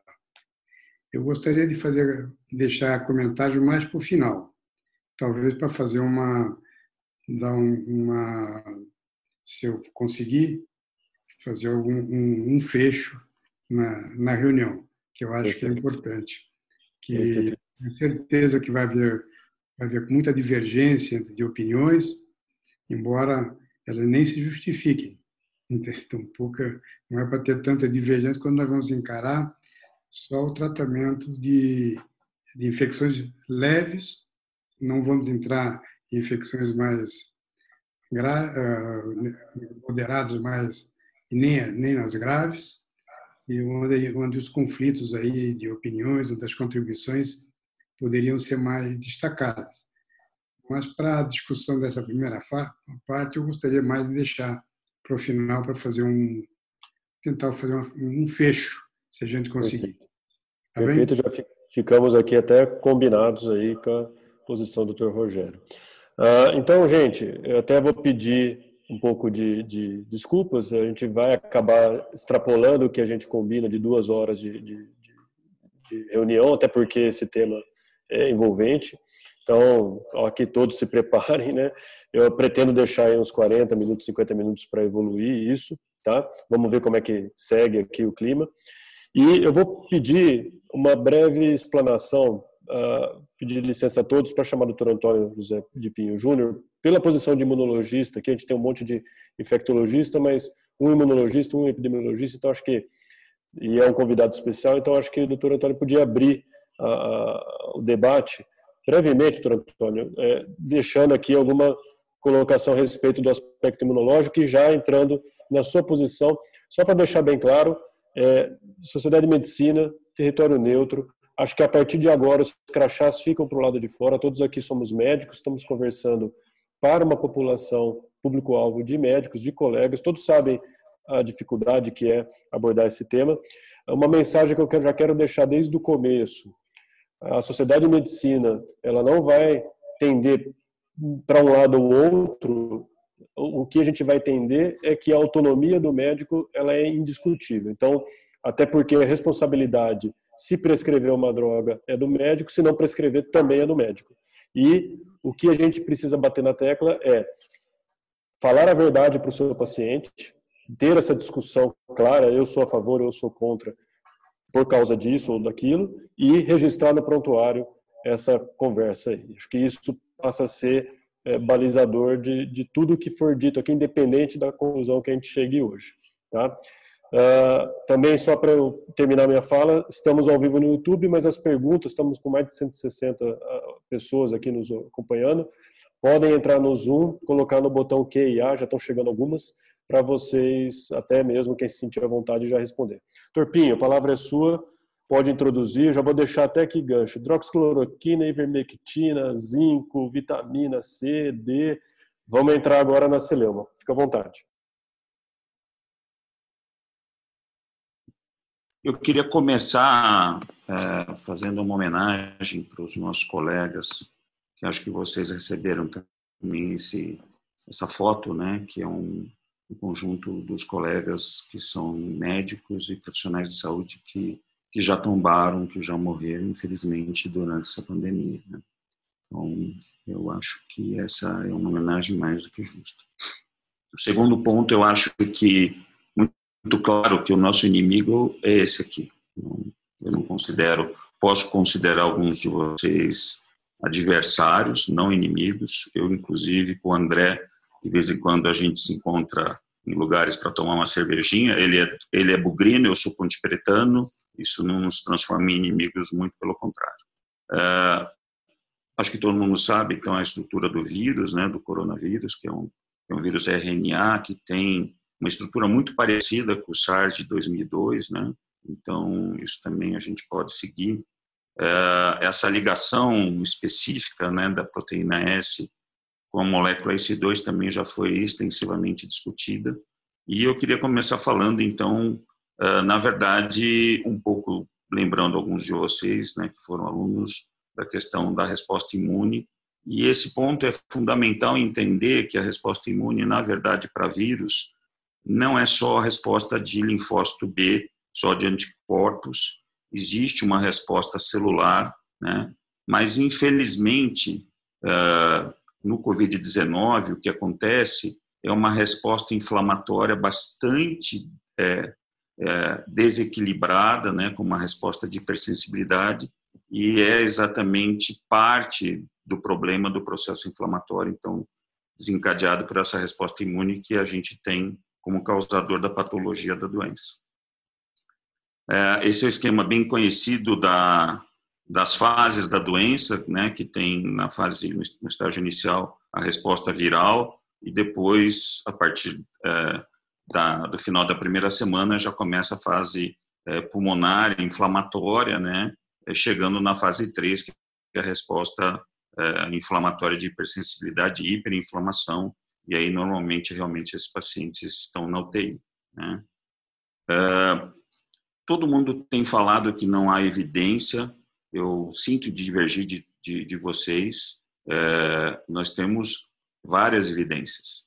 Podem não ser evidências que, é, que vocês querem, mas temos evidência. Falar que não tem evidência é um pouco é um pouco demais, né?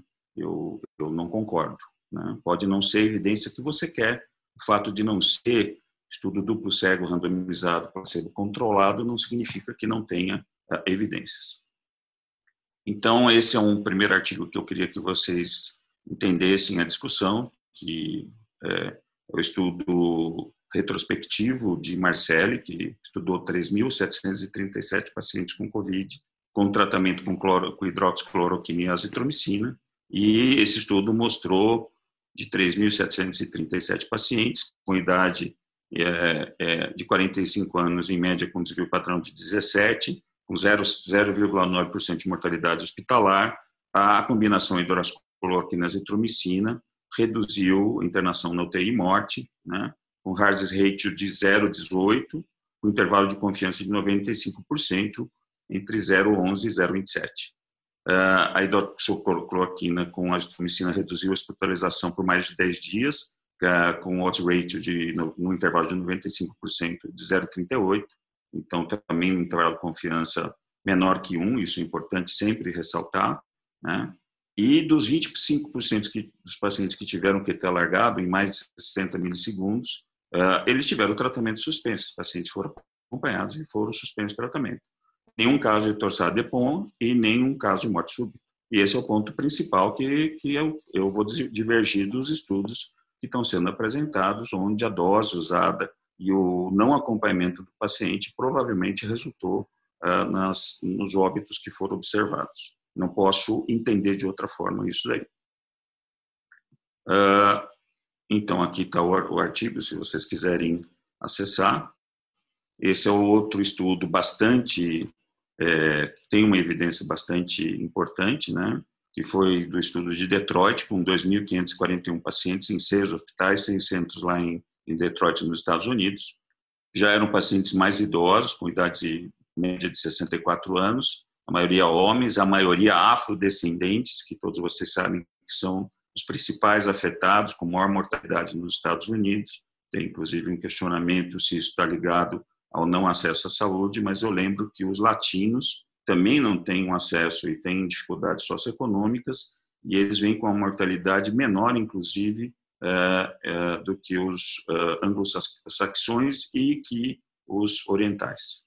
Então, no hospital, a mortalidade geral foi de 18,1, o intervalo de confiança aí é de 16 a 19.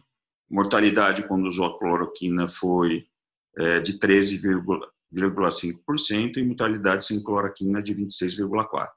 Ah, considerando, inclusive, a causa primária de morte, insuficiência respiratória em 88% dos pacientes, eles não tiveram nenhum pão documentado lá nesse, nessa série lá de Detroit, e a hidroxicloroquina na Lasicox mostrou uma redução de 66% no hazard rate combinado com a azitromicina e esse, esse número foi para 71 com P menor que 0,01. Uh, é, finalmente, eu quero falar para vocês do estudo de meta-análise, que é uma evidência A, né, do, do grupo de Marcelli, que é bastante criticado, uh, inclusive de forma bastante agressiva. Né? Eu ouvi comentários que não dá para confiar no médico como o professor DJ Raul, que é cabeludo. Eu, eu meu cabelo eu, eu, tenho conseguido cortar, não sei como, mas eu já fui bastante cabeludo também. Eu não vejo isso como problema. E aqui claramente, então, aqui vocês conseguem enxergar que a combinação dos estudos mostrou claramente nessa meta-análise que foi favorável à hidroxicloroquina quando você compara com os big data que incluem os estudos da Sugisfere que tiveram uh, um, um, malefício do uso da cloroquina. Mas nos estudos de vida real, a combinação hidroxicloroquina com azitromicina foi superior uh, ao tratamento estándar, ao tratamento padrão. Então, falar que não existe evidência, quando você tem uh, estudos né, é, com meta-análise, já que, que a gente classifica aqui como uma evidência A, e estudos que não são só case reports, né, são estudos de caso controle, estudos de, de, de série de casos com análise estatística, é, eu acho um pouco demais. Lembrando também que os estudos né, que é, desfaziam ah, dessa, dessa droga e dessa combinação tiveram que ser, inclusive, despublicados, né? Eu vi muito, assim, quem eram os artigos, qual a evidência, né? E, infelizmente, a gente viu revistas como a Lancet tendo que despublicar artigos. Lembrando também que isso não é novidade, né? Infelizmente, a Lancet já teve envolvida numa coisa semelhante, Aqui é o estudo do, da vacina de MMR, que todos vocês sabem o malefício que trouxe quando associou a MMR com autismo né, nas questões de saúde pública. É só tocar no né? de pesquisa abaixo. E, finalmente, agora, é, existe também aparecendo vários artigos correlacionando a possibilidade de utilização da cloroquina, inclusive como uma droga profilática. Uh, esse é o estudo publicado na Rheumatology, que assustem é da Lancet, que mostrou que a utilização da hidroxicloroquina em pacientes com doenças reumáticas diminuiu a incidência de casos de Covid-19 nesses pacientes. Aqui, só colocando uh, o estudo uh, de Oxford, que mostrou claramente que o uso do corticóide, da dexametasona em dose anti-inflamatória, diminuiu eh, a mortalidade dos pacientes que precisaram de oxigenoterapia é, complementar para o tratamento e internação e intubação orotraqueal. Aqui mostrando, então, a sobrevida melhor com a utilização do, do corticoide. Então, uh, todo mundo está esperando a vacina e eu, eu gostaria de dizer para vocês que eu não tenho essa esperança tão clara, porque para SAR 2002, uh, uh, a imunização, eh, as fases animais causaram mais pneumonite de hipersensibilidade do que, do que imunidade. Então, isso também precisa ser considerado no uso dessas vacinas. E lembrando, todo o ciclo de Kuhn, existe a ciência normal, né? novos descobrimentos mostram uma mudança desse modelo, o modelo entra em crise, existe uma revolução do modelo e uma mudança do paradigma, e é assim que a ciência tem que caminhar.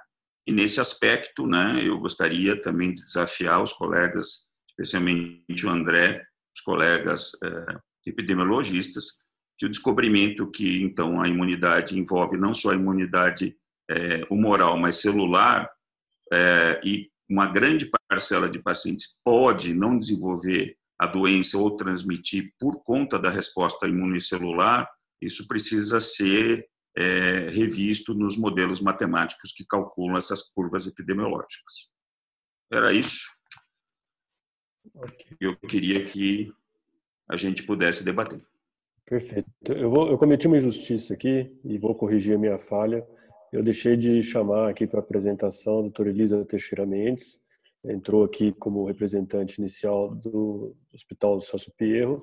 Por Elisa, me perdoe, mas já aproveitando e de repente até te colocando numa fogueira, acho que a senhora pode já se apresentar e já entrar no debate. Tá, imagina, sem problemas. É, bom, eu sou infectologista, eu trabalho é, na Faculdade de Medicina da PUC é, como professora de infecto e no Hospital da PUC eu trabalho na equipe de infecto clínica. Eu trabalho também na, na CCIH do Hospital das Clínicas da Unicamp e, bom, na PUC a gente não tem usado nenhuma terapia específica antiviral, nem para os funcionários como profilaxia primária, nem como terapia precoce, eh, nem como terapia pós-internação e necessidade de oxigênio. Mas na PUC, no contexto de protocolo de pesquisa clínica, a gente tem quatro é, em andamento, todos duplos cegos e randomizados. Dois deles é, são estudos de fase 3, um é é, tocilizumab, né, que é um anti-interleucina 6, e o outro é também de fase 3, é o baricitinib, que é um inibidor de citocina, e dois de fase 2, né, que é o pacritinib, que é um inibidor de citocina também, e o astegolimab, que é um anticorpo monoclonal. Então, tem esses quatro protocolos em andamento, é, usados para pacientes internados, mas as terapias uh, da, a gente acaba tendo contato com esses pacientes porque a gente cuida né, da parte clínica, mas é, a, a, prescrição pela nossa equipe, é, e isso foi com o respaldo da Comissão de Infecção Hospitalar da PUC, é, a gente não indica o uso nem da, nem da cloroquina, hidroxicloroquina, é, nem da ivermectina e anita, nesse contexto de nem precoce nem tardio. É, eu acho que uh, no comecinho da, da pandemia a gente usou um tempo, né, por algumas semanas, nos pacientes graves e confirmados, e logo depois a gente, a própria equipe da UTI encerrou é, esse uso. Eu não sei se eu continuo falando ou se a gente é, discute e eu volto a falar depois, Marcelo, você que sabe. Que vamos deixar até vocês à vontade. Eu não tenho a pretensão de ficar dirigindo aqui. Eu acho que a ideia aqui, justamente, a gente já partiu do pressuposto que ninguém vai sair daqui com unanimidade. Então, acho que aqui é uma exposição de opiniões, de ideias, e a gente tende a evoluir esse debate para o bem da população. A sociedade está se colocando aqui como uma instituição que visa resolver o problema ali da nossa região, Campinas e região metropolitana agora. Então, acho que a ideia aqui é evoluir, a, a, abrir a cabeça, tentar é, entender a situação e, de repente, evoluir como grupo. Então, se eu puder deixar uma provocação... Eu queria, eu queria então, eu queria uma pergunta para a Elisa, se, se esses pacientes que você tratou já eram pacientes já da fase da segunda semana em diante do início de sintomas, já de uma fase 2 ou fase 3, que foram tratados com a hidroxicloroquina e a azitromicina. Como é que vocês conseguiram conseguiriam classificar esses pacientes hoje, que a gente tem um pouco mais claro essas fases da doença?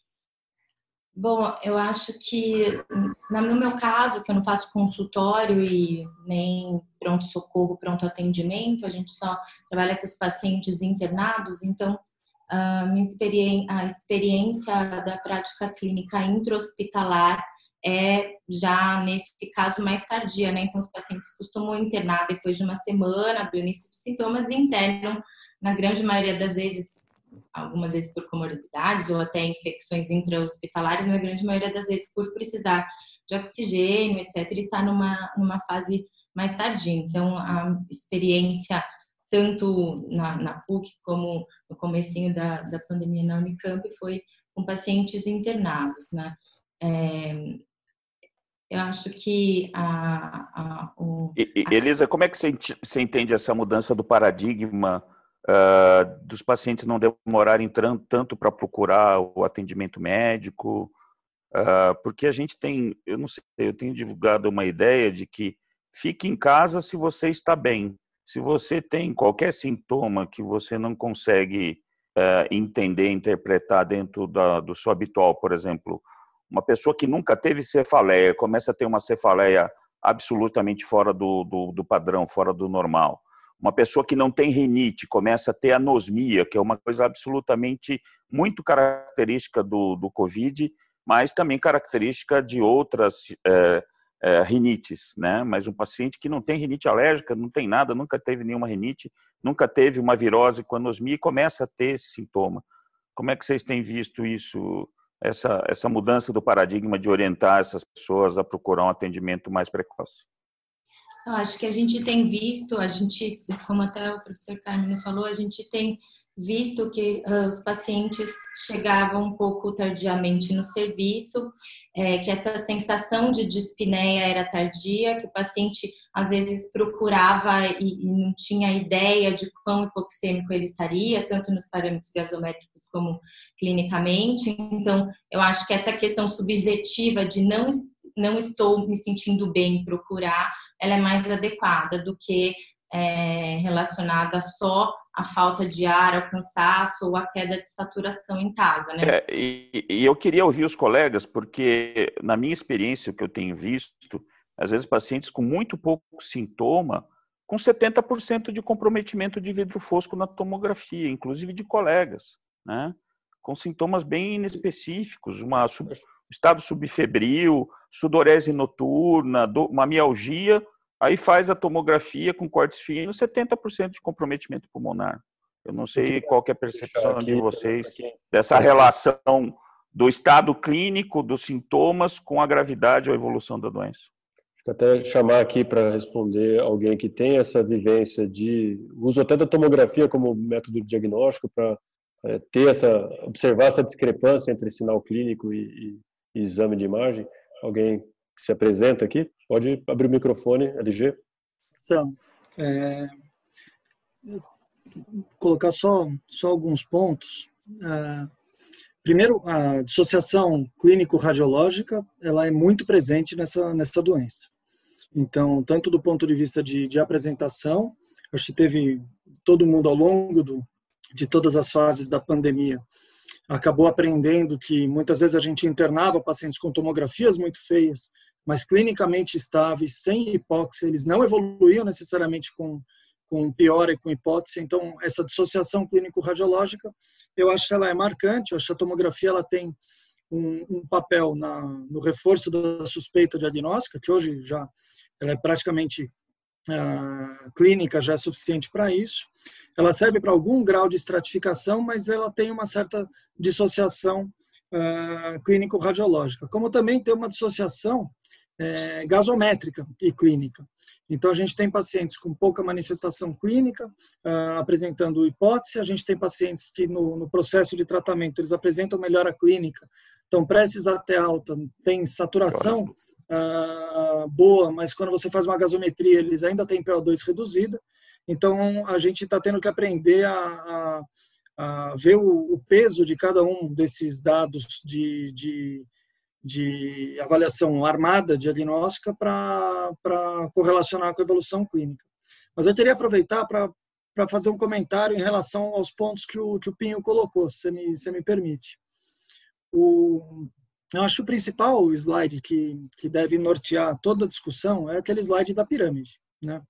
Ah, na falta de evidências, a gente vai descendo para o nível mais alto de evidência que a gente tiver a partir de, de uma determinada proposta.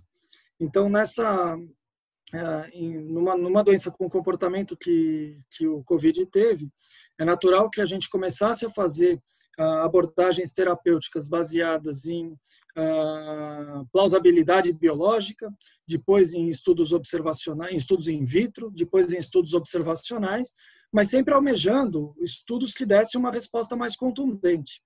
E essa pirâmide ela é importante da gente ter em mente porque a gente nunca deve refutar um estudo de nível superior com um estudo com resultado contrário de nível inferior.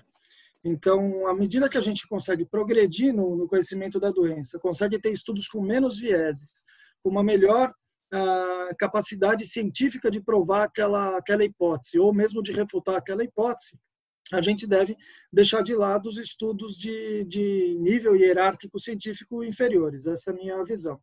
No que tange ao, ao uso, a gente também, no protocolo do, do HC, a gente começou com o uso de, de cloroquina no início, ah, o centro médico também, a gente começou ah, o uso de, de cloroquina, mas ah, são vários os estudos, e o, o Pinho colocou alguns, que são estudos observacionais, uma meta-análise, mas é uma meta-análise de estudos observacionais, não é uma meta-análise de, de trials randomizados controlados, eles estavam mostrando um caminho que poderia ter um efeito benéfico da, da cloroquina ou mais ainda da hidroxicloroquina.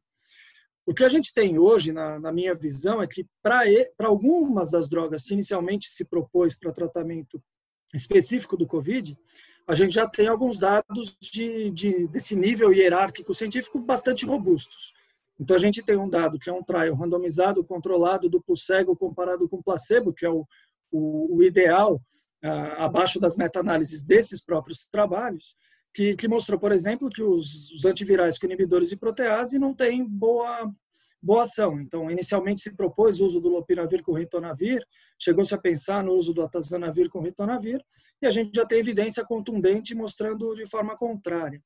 O mesmo nível de evidência com o mesmo desenho aponta os mesmos resultados para hidroxicloroquina e para cloroquina.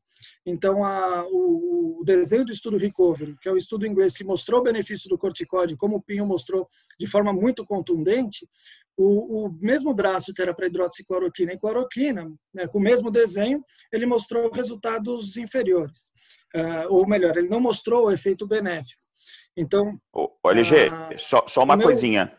Só uma coisinha, só para te interromper, para a gente ter o debate. É, esse estudo Recovery não publicou os dados do, do braço da cloroquina, só publicou um statement.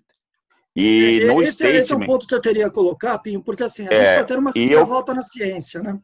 É, assim, é, e, eu, e, eu, e eu fiz vários questionamentos para Oxford, porque no desenho ele, ele, ele faz essa menção uh, dos pacientes, né, no, no statement, mas não fala na que fase que foi o tratamento.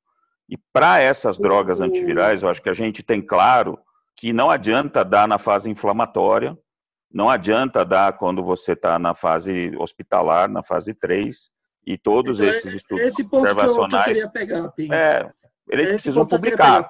Eu, eu, eu, eu, quero ver esses dados. Eu não, eu não vi. Eu, eu, eu fiz, inclusive, faz um mês que foi publicado o statement Vamos deixar e eu, e eu, eu não vi. Deixa eu só, deixa eu só completar, Pinho. Sim, sim. Porque o, a gente está tendo um problema também, que é a divulgação de dados científicos pré-publicação. Então, praticamente toda a discussão está baseada em artigos pré-aprovados, ou muitas vezes artigos sequer aprovados, são artigos submetidos. Ah, e a gente passou-se a ficar acessível repositórios de artigos submetidos que ainda não foram sequer revisados. Então, esses artigos, eles, a gente tem que ver eles com muita, com muita ressalva. Ah, o, o, statement que foi feito em relação ao, à hidroxicloroquina ah, ainda não tem os dados publicados, mesmo os dados do corticoide, eles fizeram um statement muito antes da, da publicação, ah, eles foram suficientes para a retirada da aprovação da hidroxicloroquina em várias instituições internacionais, tanto a Agência Europeia de Medicamentos quanto a Americana de Medicamentos retiraram o uso. Mas o, um dado em relação às fases que eu acho importante, que eu acho que isso ah, ah, ela é fundamental nos dados do corticóide que, que você colocou, que é que justamente fases diferentes podem ter benefícios distintos. Então, o corticóide ele mostra benefício exclusivamente para pacientes que precisam de suplementação de oxigênio.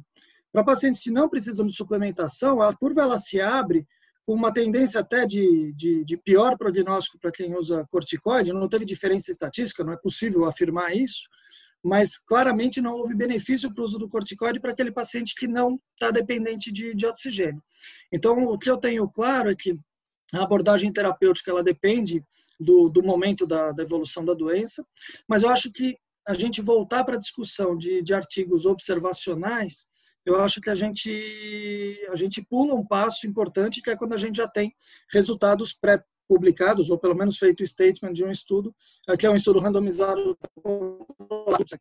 o mesmo ponto ah, eu vejo em relação a um outro aspecto que você colocou que eu acho bastante importante que eu não tenho dúvida de que há uma correlação clara entre aumento de procura nos prontos atendimentos a demanda maior por tratamento de fases precoces.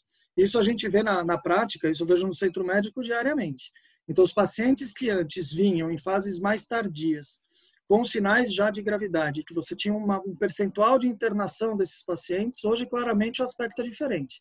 Tem pacientes com quadros muito mais precoces, pacientes com sintomas muito mais leves procurando atendimento hospitalar, o, o, percentual de pacientes com diagnóstico de Covid que procuram pronto atendimento e que demandam internação caiu bastante, tanto que a gente tem aumento de procura, sem esse reflexo, como o Carmen colocou, no número de, de internações.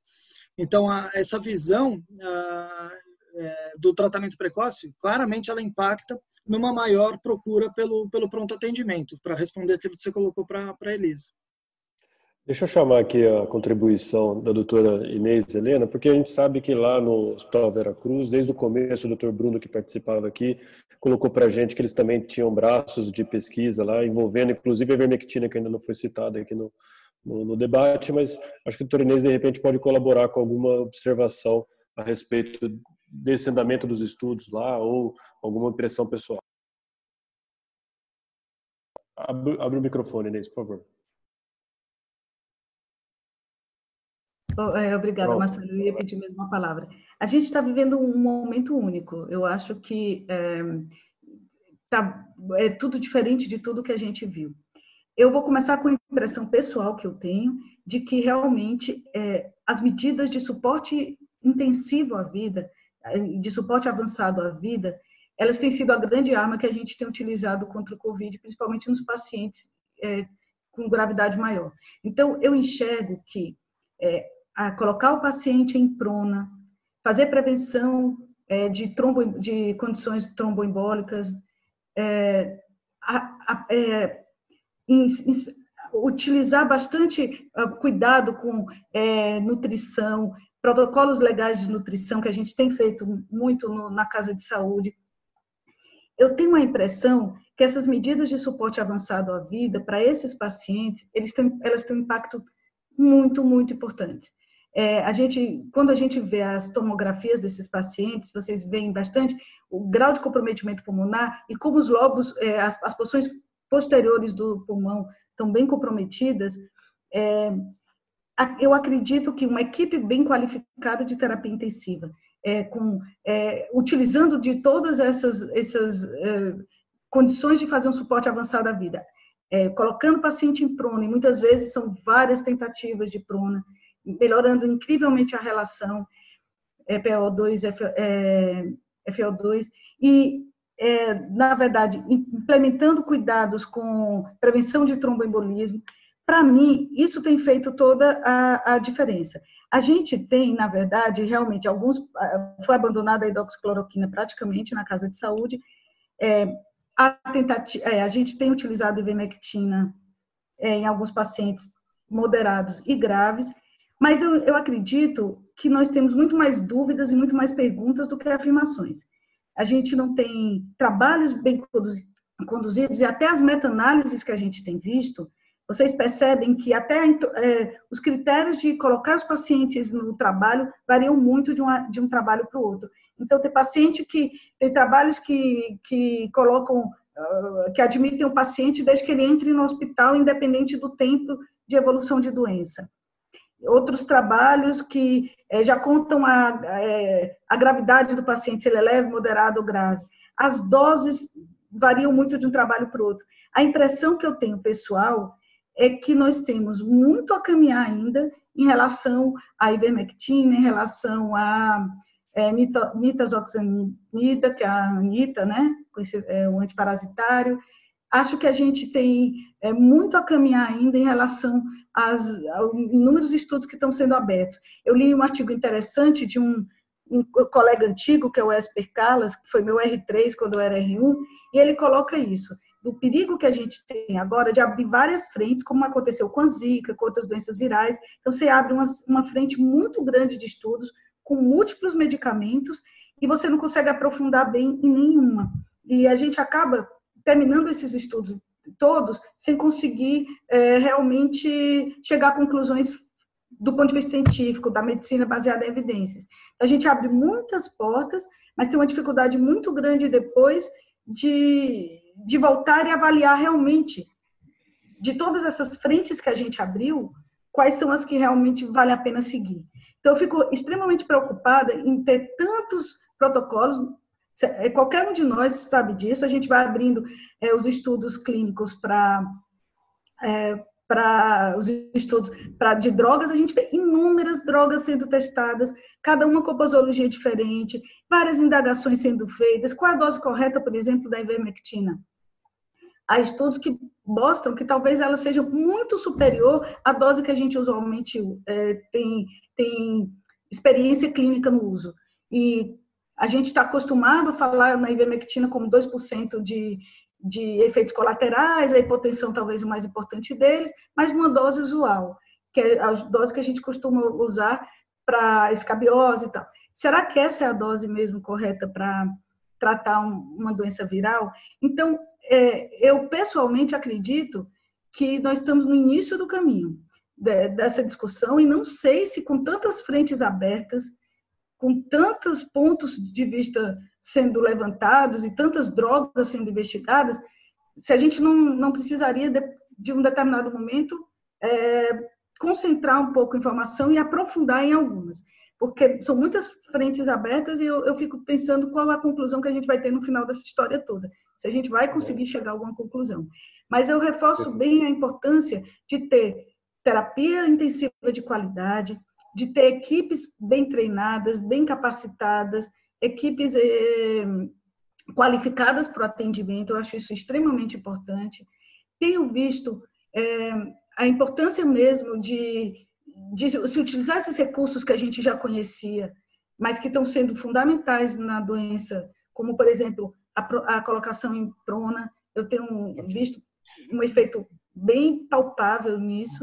É, é, as, as atuações realmente em relação à é, prevenção de, das doenças tromboembólicas de novo na nutrição dos pacientes. Então, acho que o suporte avançado de vida nesse caso é muito importante.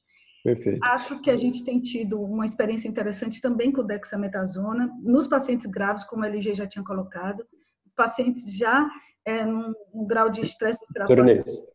Ah, desculpa. desculpa. desculpa. só interromper, é que assim, o fórum hoje, até a colocação que está vindo aqui no, no, questões aqui de, de participantes, eu estou dando preferência até quem está se identificando entre os participantes, né? Uhum. Temos uma colocação do Jorge e outra do Luciano Azevedo. O, o, não se discute, acho que aqui talvez a unanimidade seja que nos casos de pacientes graves, fase 2, fase 3, a terapia intensiva e todo o arsenal usado aí, acho que é motivo de ponto pacífico. Mas hoje a gente precisa centrar essa discussão no tratamento da fase 1 ou na fase precoce, profilática, né, toda essa questão. E aí, até deixando uma provocação aqui para os que seguem, é, é, coloca que esses estudos bem desenhados, entre aspas, utilizaram os fármacos, né, chegando que uh, usar antivirais, antivirais no momento que a doença está na fase inflamatória, não seria questionado. Então, gostaria de deixar mais aqui, acho que o André foi provocado pelo Pinho, se quiser é, colocar aqui para debate, André, a sua posição, fica à vontade. Mas vamos se concentrar na fase precoce, tá bom? Respondendo à provocação do Pinho, é, essa questão de que nem todos são suscetíveis ao vírus e que a, a, a dinâmica da doença não está respondendo aos modelos matemáticos, desculpa, mas isso não sustenta, né? Porque o que acontece é que a gente teve uma, uma, um isolamento, todos os países minimamente sérios, as pessoas mudaram suas rotinas e estão usando máscaras, então você não está tendo um R0 livre como teve na China. Né? E a própria que aconteceu na China demonstrou que a, a, a, transmissibilidade era alta porque você tinha uma quantidade suficientemente grande de, de suscetíveis. Tá? Assim, é, é, é uma questão assim que é, a, o modelo matemático que, que foi estudado na China, ele foi estudado numa condição virgem de, é, de, de proteção das pessoas. E por isso encontrou-se aquele R0. O R0, se ser estudado numa situação de máscara, é um outro R0, tá certo? Então já é um RT. E aí a gente vai tendo uma análise do RT, que com certeza é menor do que 2,6, do que 3,2, que foi encontrado na China. Tá? Mas eu não quero prolongar muito nessa discussão, porque a, a, a, a, ideia é que a gente discutiu o tratamento. Só Deixando aqui uma provocação. provocado duas vezes, pelo Pinho e agora pelo Marcelo.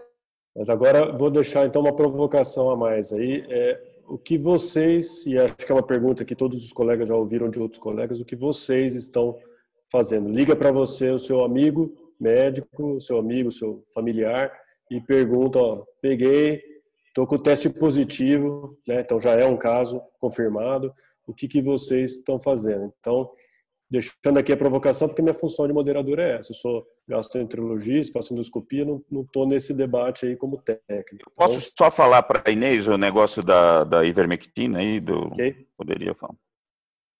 Eu, eu, eu, só assim também vou divergir de novo dessa questão do, do, do tratamento. Que a ivermectina, a dose proposta, é a mesma dose da profilaxia para estrongilose, seria 200 microgramas por quilo até 18 miligramas né, no paciente, ou, ou 6 miligramas a cada 30 quilos. e nessa dose, é, em dois dias consecutivos, além de fazer profilaxia para os estrongiloides, caso você tenha que entrar em corticoide numa segunda fase, né, na fase de hipóxia ou de insuficiência respiratória, ela faz profilaxia para estrongiloides. Essa dose é a dose que tem sido preconizada nos, nos protocolos que usam ivermectina, então acho que a gente não precisa procurar outra dose da ivermectina. A dose seria essa. E só uma coisinha, desculpe, vou divergir de vocês, a, a, a, a ivermectina é usada para profilaxia de oncocercose na África há décadas, né, em populações de milhões de pessoas, é, com bastante segurança, contanto que se use doses habituais. E essa dose de estrongiloides não me assusta toda vez que eu vou usar corticoide, uma dose anti-inflamatória alta ou imunossupressora, eu faço profilaxia com ivermectina. E isso eu uso muito mais que vocês. Eu uso muito mais corticoide que acho que todo mundo que está aqui. Não temos nenhum reumato, eu uso mais que vocês. Só isso. Eu acho que a questão da dose da ivermectina, Pinho, é que o, os estudos que foram propostos com a ivermectina são com essa dose que você colocou. Mas os estudos são todos baseados no ensaio in vitro da Universidade de Melbourne. E essa Universidade de Melbourne, o que tem de inibição in vitro, em cultura de célula de ivermectina, são em concentrações que a gente precisaria usar de 100 a 1000 vezes a concentração habitualmente utilizada. Então, essa inferência a partir de um ensaio in vitro ela se daria com uma dose muito mais alta. A gente ainda não tem nenhum resultado, nem de estudo observacional, com essa dose mais baixa da ivermectina que está sendo proposta. Tem, LG. Infelizmente, aquele estudo da Sugisfere, né, que fez o caso controle e que mostrou um P bastante significativo, mas eu nem mostrei aquele estudo porque eu acho que ele tem uma base de tá dados depois do estudo é, do Sugisfere estou fora. Baixa Estou bastante embaixo, bastante embaixo. Mas é, é, eu só coloco novamente em discussão uh, que uh, em meados de, de março a gente já estava, março não, vai em meados de abril a gente já estava usando corticoide sem estudo da, da Oxford publicado, e eu acho que não há nenhuma dúvida que nessa fase inflamatória Uh, não precisa ser o tocilizumab, que nós não temos acesso. Não temos acesso nem à dosagem de interleucina 6, gente. Né? Como é que a gente vai usar tocilizumab?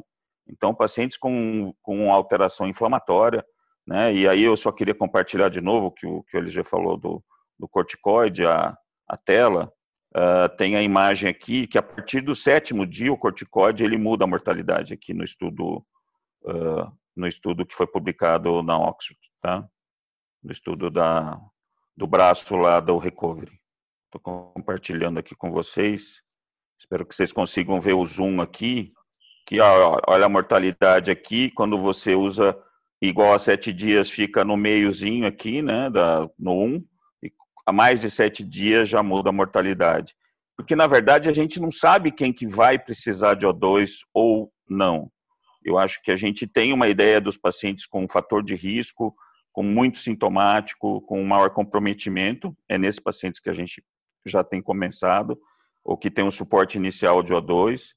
E o que a gente tem visto lá no Marugatti é que esses pacientes com, a, com o uso do anti-inflamatório, a dose anti-inflamatória do corticoide, aí desculpa também divergir de novo de vocês, não precisa ser a dexametasona. Se tiver a dexa, usa, mas a dexa vai sumir do mercado. Vocês podem usar corticoides com ação glicocorticoide equivalente, a Dex equivale a 38 miligramas de prednisona, usa 40, no, isso não vai causar imunossupressão em ninguém, gente, pelo amor de Deus. E, e pode ser benéfico nesses pacientes. Então, a gente tem visto lá, a Márcia Teixeira, que vocês conhecem, a Aline, a Vera, a gente tem tido menos pacientes indo para a UTI quando faz esse tratamento com corticoide, nessa fase inflamatória, saindo da primeira semana para a segunda semana para o processo inflamatório eu, eu, eu chamaria de uma fase 1,5, não uma fase 2 ainda já. Só isso que eu queria compartilhar também. Vamos lá, pessoal. A gente sabe aqui, os, os nossos ouvintes estão até provocando. Uh, o uso de medicamentos off-label, ele é rotineiro aqui, não, não tem nenhuma questão. E acho que temos que evoluir aqui porque, como dito, é, é, nós não temos as evidências que precisamos, estamos construindo essas evidências e a ideia justamente é trazer o debate aqui. Até respondendo alguns dos, comentários aqui, nossa posição é de evoluir no debate. Ninguém vai sair daqui convertido. Acho que talvez o que a gente tenha como fechamento máximo é a autonomia de cada profissional em fazer aquilo que, que achar, que tem convicção. Até porque a, a responsabilidade recai sobre quem prescreve ou não prescreve. A responsabilidade é a mesma. Tá? Então vamos lá. Quem é o próximo a opinar? Eu, eu gostaria de fazer uma pergunta, Marcelo. Pois se não. você me... Pode ser? Pois não, pois não. Vai lá, Adriano. É, não, é, eu, eu acabei ficando um pouco na dúvida da explanação do Dr. Pinho, e eu entendi perfeitamente a questão do corticoide, a gente tem usado claramente. É, eu gostaria de saber, é, eu estou vendo que ele está bastante engajado no, na questão dos pacientes do Mário Gatti, é, eu gostaria de saber, eu, eu, né, vendo a explanação dele, me pareceu favorável a hidroxicloroquina e, e, e também a ivermectina. Eu gostaria de saber a experiência dele, então, nesses pacientes que estão internando é, o uso dessas medicações no, no, no Hospital Mário Gatti, junto com a equipe de infecto. Então, uh, novamente, os pacientes chegam muito numa fase mais tardia. Os pacientes que chegam na fase precoce, e a decisão, novamente, não é só do médico, é do paciente, ele tem que assinar um termo de consentimento formado para o uso da droga, uh, que chegam numa fase mais inicial, uh, a gente tem proposto, uh, a gente tem observado nesses pacientes, e especialmente os pacientes que têm um perfil para gravar, né, pacientes cardiopatas, hipertensos, obesos, a gente tem observado que o uso da, da hidroxicloroquina seguro, nós temos medido o eletro, com medir QT corrigido, sempre com opinião de cardiologista para ver uh, o uso. Não temos usado em pacientes com QTC maior que 500 ou com aumento do QT durante o tratamento maior que 60 milissegundos. Uh, o paciente só toma a próxima dose se o eletro não tiver tido esse alargamento. Dos pacientes que chegaram uh, e fizeram o uso da droga da cloroquina, não tivemos nenhum paciente que foi a óbito e não tivemos nenhuma morte súbita. Uh, eu não tenho dado total, eu sou médico horizontal, mas às vezes eu estou não só na enfermaria de Covid, mas eu cubro a enfermaria de clínica médica também, que continua internando os pacientes clínicos, uh, mas eu tenho certeza que a, a, a droga é segura. Uh, eu não tenho certeza, como vocês, que a droga não é eficaz. E aí, de novo, né, o estudo da Recovery não publicou os dados se esses pacientes que não tiveram sucesso eram pacientes de fase 1, de fase 2 ou de fase 3. E, e mesmo que tenha esse resultado, isso é só um estudo. A gente espera outros estudos mais robustos. E aí eu vi verdadeiras tirações de sarro. Ah, mas Pinho, tem que usar zinco associado à cloroquina? Lógico, a droga ela é um ionoforo que permite a entrada do zinco, que é o que age na replicase viral, gente. Claro que tem que usar zinco para ter eficácia, para melhorar a eficácia. O protocolo não é só cloroquina, é cloroquina, zinco e azitromicina. Quem bolou esse protocolo foi um francês que fez estudos observacionais, era um dos maiores especialistas de vírus da França, o Didier Raoult, e especialista em coronavírus. Eles já tinham visto essa ação das drogas no SARS de 2002 e, e, e só isso, eu não tenho certeza que funciona. Na verdade, para, parafraseando Charles Bukowski, é, infelizmente no mundo o problema de hoje é que as pessoas inteligentes estão cheias de dúvidas e as pessoas idiotas estão cheias de certeza. Eu não tenho certeza, mas eu tenho certeza que pode ser que funcione. E se puder, e aí? E os pacientes que não foram submetidas a esse tratamento. Qual que é a mortalidade? É uma mortalidade baixa, mas os estudos observacionais mostraram mostraram uma diferença uma diferença estatística brutal, 66%, 71% a menos é, de internação de morte, gente. E estudos que foram feitos, não é só na França, foram feitas na, nos Estados Unidos, em Detroit, e aí? Não sei, não tenho certeza. Fazer um, só fazer um breve, só, só um minutinho, Rogério, só, até porque estão pedindo aqui, vamos fazer pelo vídeo mesmo. Levanta a mão, quem que aqui está representando instituições, hospitais, quem tem protocolos ou quem tem aplicado protocolos de uh, seja do que for, hidroxicloroquina, vermectina, luanita, né, nitazoxanida. Quem tem colocado isso dentro do seu hospital, por favor, levante a mão só porque o pessoal está perguntando onde, que hospital que tem. Então, Torinês sinalizou, mais alguém tem usado nos seus hospitais do Torpinho lá no Marugate, né, se não me engano. acredito que só. Ok, esse breve, esse breve parênteses aí. O doutor Rogério pediu a palavra e aí o doutor Rogério pediu a lei. Então, o doutor Rogério está com a palavra agora para fazer o comentário dele. É. Então, você vê que o, esse assunto é assunto bastante controverso. A questão da, da, da do Didier Raoult, lá de Marseille, é um pesquisador renomado na Europa. Mas ele, no mínimo, ele é exótico. Né? Ele é um indivíduo estranho que tem lá uma, opiniões que nem sempre são a sociedade científica aceita, mas ele é um indivíduo que tem um reconhecimento técnico grande. Ele é um pesquisador que trabalha com doenças parasitárias lá no sul, na, em Marseille. O trabalho dele é um trabalho contundente em relação à questão da, da, da cloroquina, entendeu? Mas ele é sujeito a críticas muito sérias em termos de metodologia. Então, do, do, do, inicialmente a gente viu isso quando quando o primeiro trabalho que ele que ele apresentou foi um trabalho com a casuística de menos de 100 casos, casuística pequena. Eu quando vi aquele trabalho fiquei entusiasmadíssimo, não? Mas depois as coisas não se configuraram assim e mesmo com 3 mil casos a gente vê que existe aí um, algumas algumas uh, alguns problemas técnicos da análise do trabalho que tornam que pelo menos discutível todas as observações dele. O que a gente tem de comentar agora é que a gente tem de usar na questão, vamos falar das formas leves de, de, de iniciais da, da infecção do, da, pelo SARS-CoV-2. Né? E o, o que a gente tem de deixar claro é que a gente tem de utilizar pelo menos a formação de todos vocês, a nossa inclusive, é que a gente usa uh, os conhecimentos da medicina baseado em evidências, evidências científicas. Evidências científicas seguras. Quando você pega trabalhos menores, às vezes trabalhos, eles podem ter metodologia criticável, a gente pode ter algum viés que acabe uh, tornando uma opinião que não era uma opinião que não é cientificamente válida.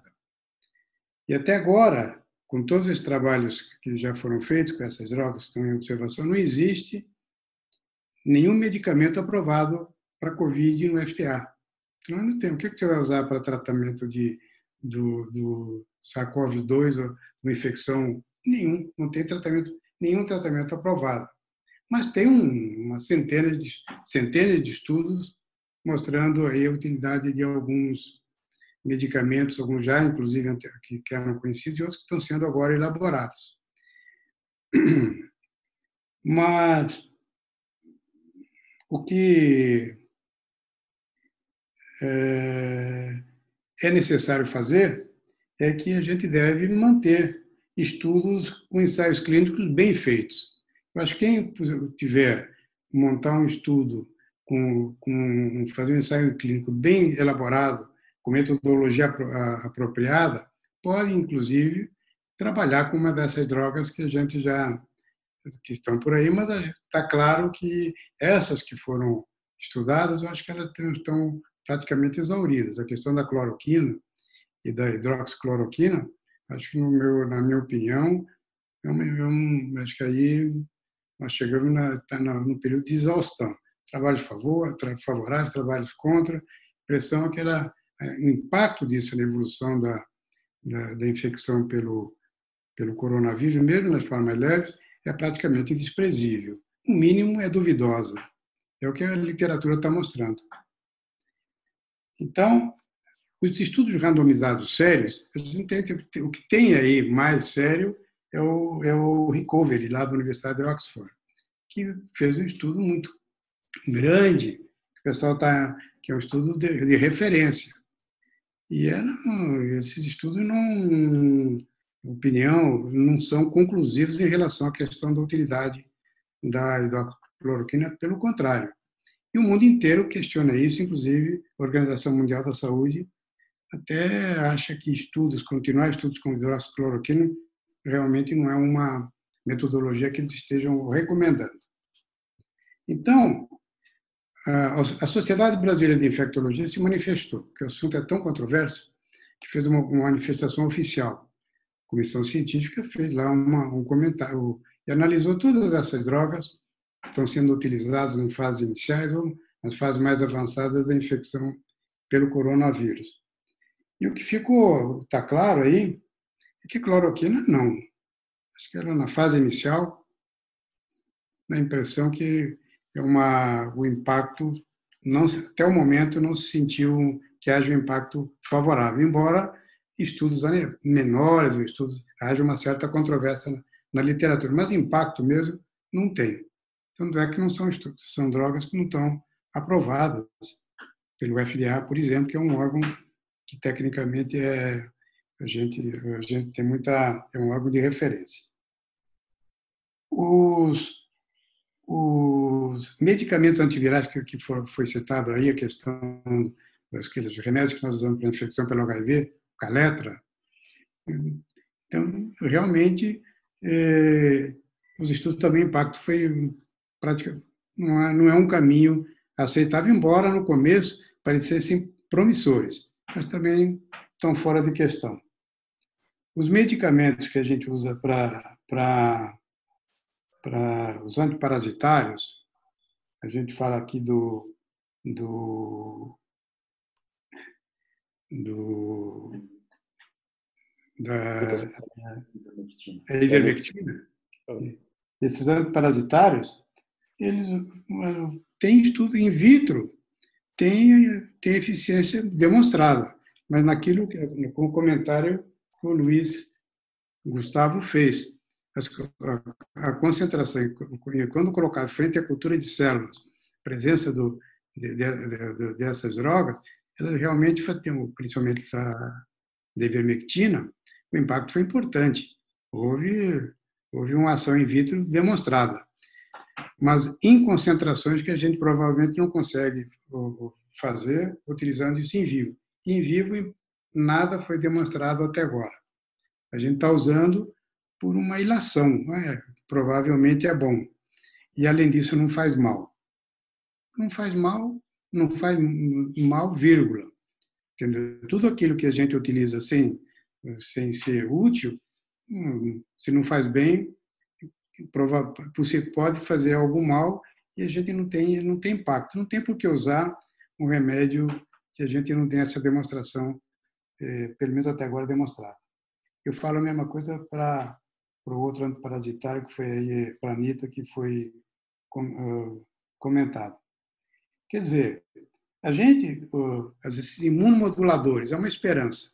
Eu acho que isso entra na fase mais avançada da doença, na fase inflamatória mais intensa, fase 2 ou fase 3. Na fase inicial, acho que não. Mas eu tenho aí esses estudos que estão sendo feitos aí, é, provavelmente eles podem ser utilizados, podem ter um papel, na fase inflamatória, mas ainda não demonstrado, ainda carecem de estudos que sejam conclusivos. O próprio Recovery tá, ainda não publicou, está para publicar algumas informações sobre isso. Então, é, esses imunomoduladores entram aí, principalmente esses inibidores dessa, dessas interleucinas, interleucina 6.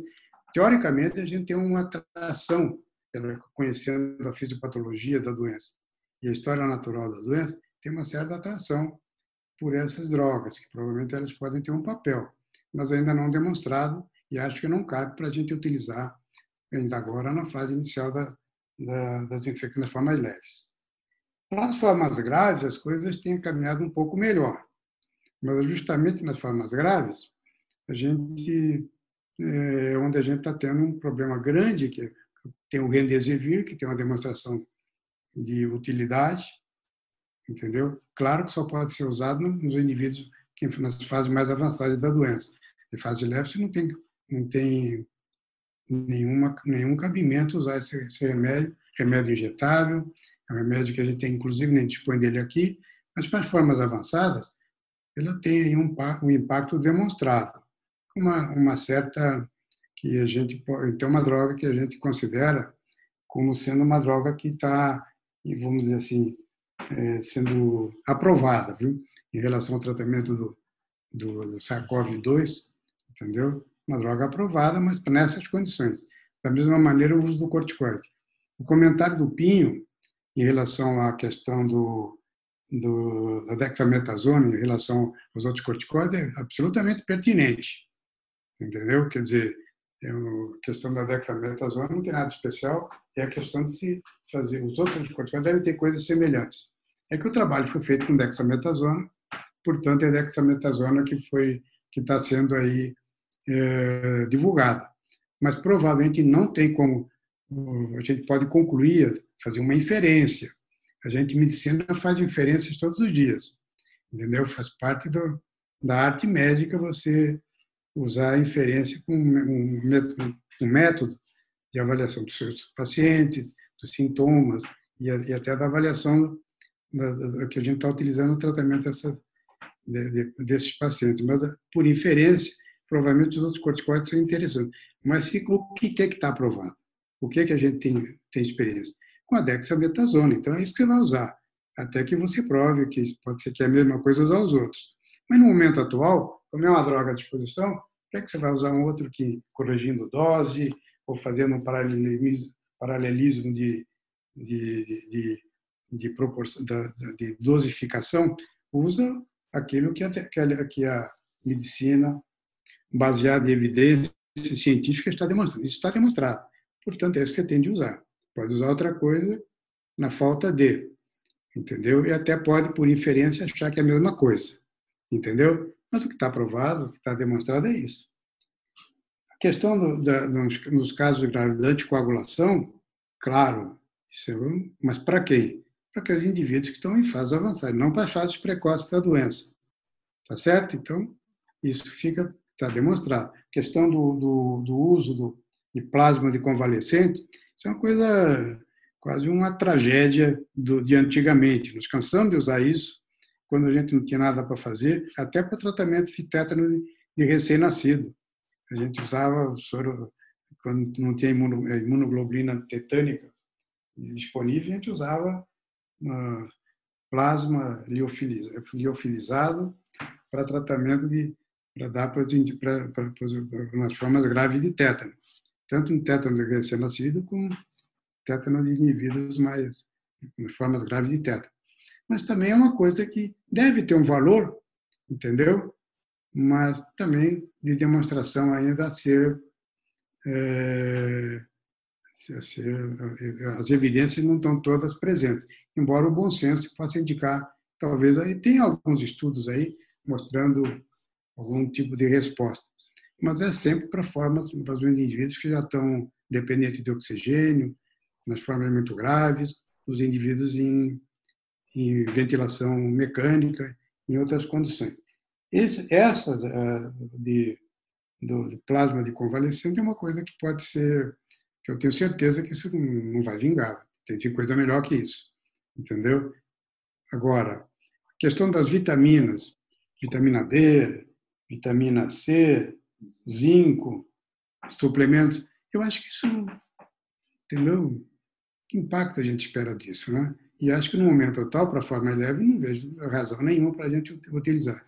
Eu acho que nas formas leves, o que você tem agora, nas formas iniciais, é você fazer o tratamento de sintomático, viu?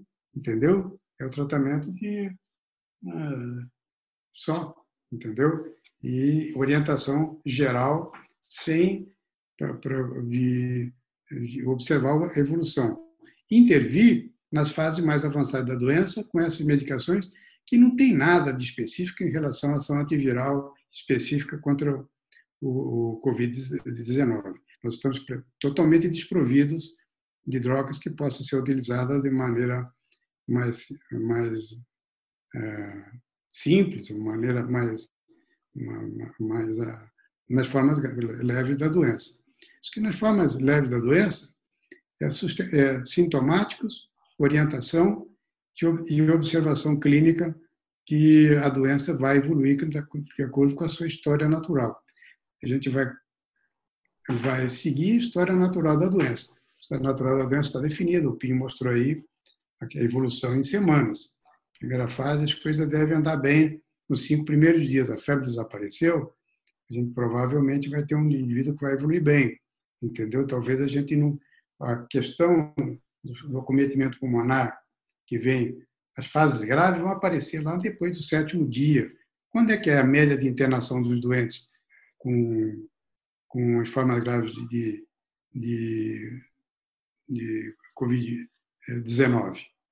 É, geralmente é no décimo segundo dia, até o sétimo dia a gente vai indo bem. Sétimo dia começa a piorar tudo, o nono dia está péssimo, lá pelo décimo dia está na UTI para ser tratado, está no,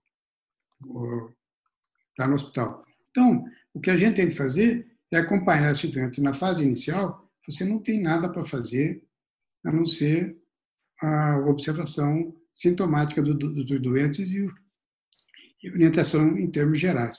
Não vejo aqui nenhuma intervenção que seja realmente importante. Nem a ivermectina, nem o, a a nem o, a cloroquina e hidroxicloroquina, entendeu? Talvez a gente, eu acho que aí a gente está tá se tratando. Acho que dá angústia você chegar seu doente e falar: o que é que eu tenho? Você está, tá, tá, a febre está baixa, está cansado, fica em casa. Começar, vai para a sua casa e observa lá, entendeu? E você não dá nada. Isso realmente eu acho que é uma, uma coisa que faz muito mal para o médico, você não ter, não ser intervencionista aí.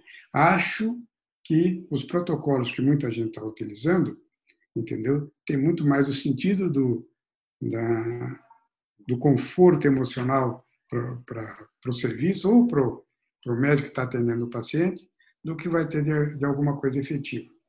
Acho que esse eu acho que em relação a, a, a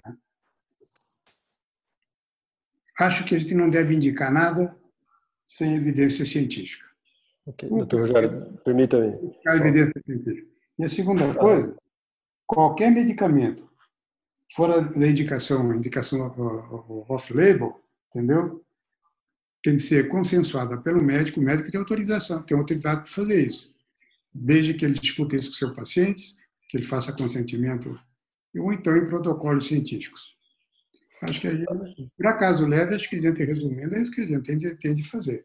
Quer dizer, nós estamos realmente desarmados, entendeu? frente a, a, ao controle da evolução da, natural da, infecção pelo Covid-19. Pinho, eu já vou te passar a palavra, só vou fazer aqui um comentário. É, primeiro, a gente está já com um horário bastante extenso, mas a gente está observando que o interesse e, e, o, e, o, número de pessoas que nos assistem, eles estão ainda muito grande. Os comentários, eles não param de chegar. Peço até a atenção de vocês para uh, ah, olharem lá no bate-papo olharem no botão QIA, que tem várias perguntas que estão sendo direcionadas para alguns de vocês, acho que faz sentido ajudarem a responder aqui, e deixar registrado, até andei respondendo algumas colocações, que a Sociedade de Medicina ela não tem uma posição é, definida nesse assunto, a gente está abrindo o espaço para o debate. Pode parecer que haja tendências, mas a ideia não é essa. Aqui os representantes foram escolhidos por todos os hospitais e todos os não só hospitais, mas academia e, e, e instituições públicas, privadas, enfim, que representam aqui a nossa região. E a ideia aqui é abrir para o debate. Como a gente disse no começo, eh, não vamos, não entramos aqui com unanimidade, provavelmente não vamos sair. O que a gente parte da premissa é que a autonomia de cada um ela é imexível, né, para dizer uma palavra que não existe. Eu só, queria, eu só queria deixar aqui só uma condução. Se vocês é, concordam, o, o, tema ainda está quente, o pessoal está aqui mandando perguntas e participando, a gente está com quase 200 online aqui. Uh, eu só queria deixar a oportunidade de quem ainda não falou poder expressar por uma questão até de, de tempo. Então, acho que quem ainda não falou, por favor, pode pedir a palavra agora para a gente também não, não terminar isso aqui sem ter ouvido é, todas as opiniões. Então, por favor, acho que agora fica aí. É, o Rodrigo está pedindo a palavra. Por favor, Rodrigo, pode começar. Não, é, eu acho que até por uma questão de ordem, de respeito à pluralidade, de respeito aos convidados, a gente, enquanto anfitriões, a gente precisa né, deixar que, que, os colegas todos, com as respectivas experiências, possam aí complementar. É, via de regra, eu fico na, no arremate, né, mas eu vou me antecipar e já até para colaborar com o andamento, vou me despedir né? Mas eu, a minha compreensão é a seguinte, né? É, a gente a gente vive num tempo de boas práticas médicas, sempre com alicerces na nas questões de medicina baseada em evidência. Acho que os tempos mudaram, né? Acho que a gente não pode ser médico. Eu fico muito feliz e satisfeito de que ensaios clínicos estejam sendo conduzidos até fora da universidade, que eu acho muito é, louvável, né? É, ter instituições não necessariamente vinculadas a, a, a, ao centro universitário, como polos ou centros de estudo, eu acho que isso é um, né, algo a ser louvável aí entre os colegas que estão militando. E acho que a gente vive num tempo de medicina baseada em boas práticas, medicina com alicerces do ponto de vista científico robustos. Né? Ah, eu acho que à luz do conhecimento atual, eh, o Dr. Rogério já mencionou, né? se nós fôssemos utilizar qualquer um dos métodos para definir é, qualquer protocolo, diretriz clínica, né, nenhuma dessas drogas encontrariam robustez suficiente para entrar em protocolos, seja em protocolos programáticos em âmbito municipal, estadual ou federal, e não encontrou também do ponto de vista das sociedades médicas, que a gente compreende que haja né, uma pluralidade, tanto de quem está uh, no serviço quanto de quem está na academia. As sociedades médicas são um híbrido de quem está na prática clínica exclusiva e de quem está na, na, na, academia. Então, por hora, nenhuma sociedades médicas nacionais ou internacionais nenhum dos governos, é, com exceção, acho, do, do Brasil, enfim, é, tem um protocolo e diretriz incluindo essas drogas como opções farmacológicas para o tratamento do Covid. a gente já tem as agências reguladoras, é, incluindo-se a norte-americana, a europeia, que uh, sugeriram a interrupção dos estudos né, uh, e não recomendam a incorporação dessas drogas em protocolos e diretrizes uh, clínicas. Então, eu acho que essa, eu acho que do ponto de vista científico, os estudos eles ainda não se mostram robustos o suficiente para amparar. Acho que do ponto de vista de daquilo que a gente utiliza como diretrizes para boas práticas, né, é, não há não há sustentação. Mas eu acho que, por outro lado, há o livre-arbítrio de quem quiser utilizar isso como a sua prática médica. Né? A gente sabe que uh, os protocolos e diretrizes elas têm, via de regra, uma sustentação bastante robusta e servem de sustentação para boa prática. Ah, na eventualidade de haver né, ah, o interesse individual de um profissional em prescrever, eu acho que ele tem o livre-arbítrio de fazê-lo, né? desde que, obviamente, haja essa relação né? Uh, transparente junto ao paciente, a ciência do paciente em relação às limitações daquilo que aquela, que aquela prescrição prevê ou, ou, pode ter subjacente, né? O que eu tendo a discordar de uma maneira muito contundente é esse esforço permanente e contínuo de que a, as, a, os protocolos devem incluir obrigatoriamente essa, essas medicações, sejam os protocolos das sociedades médicas, sejam, sejam os protocolos uh, dos governos em nível uh, municipal e estadual. Porque eu discordo? Porque eu acho que para todas, todas as doenças, para todos os agravos, para todas a, a, as recomendações que vêm sendo feitas, a gente, nos últimos anos, vem tendo discussões muito robustas com aquilo que a gente tem de melhor do ponto de vista de medicina baseada em evidências. Incorporar por conta de uma ansiedade nossa, que é totalmente, é, enquanto profissionais da saúde, de ter uma intervenção terapêutica, é pular algumas etapas, né, que hoje em dia não podem ser puladas, não podem ser ultrapassadas, né?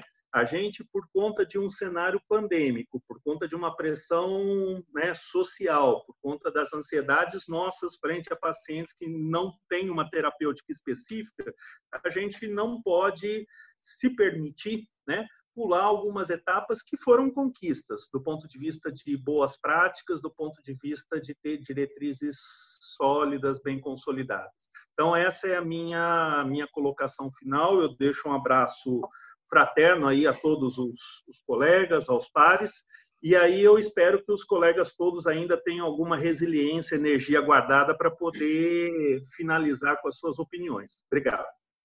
Perfeito. Só para a gente é, respeitar a opinião de quem ainda não falou, uh, Augusto, Leandro, Carlos Arca, Adriana, quem gostaria que vocês ainda não falaram nesse debate, eu gostaria de expressar alguma opinião agora?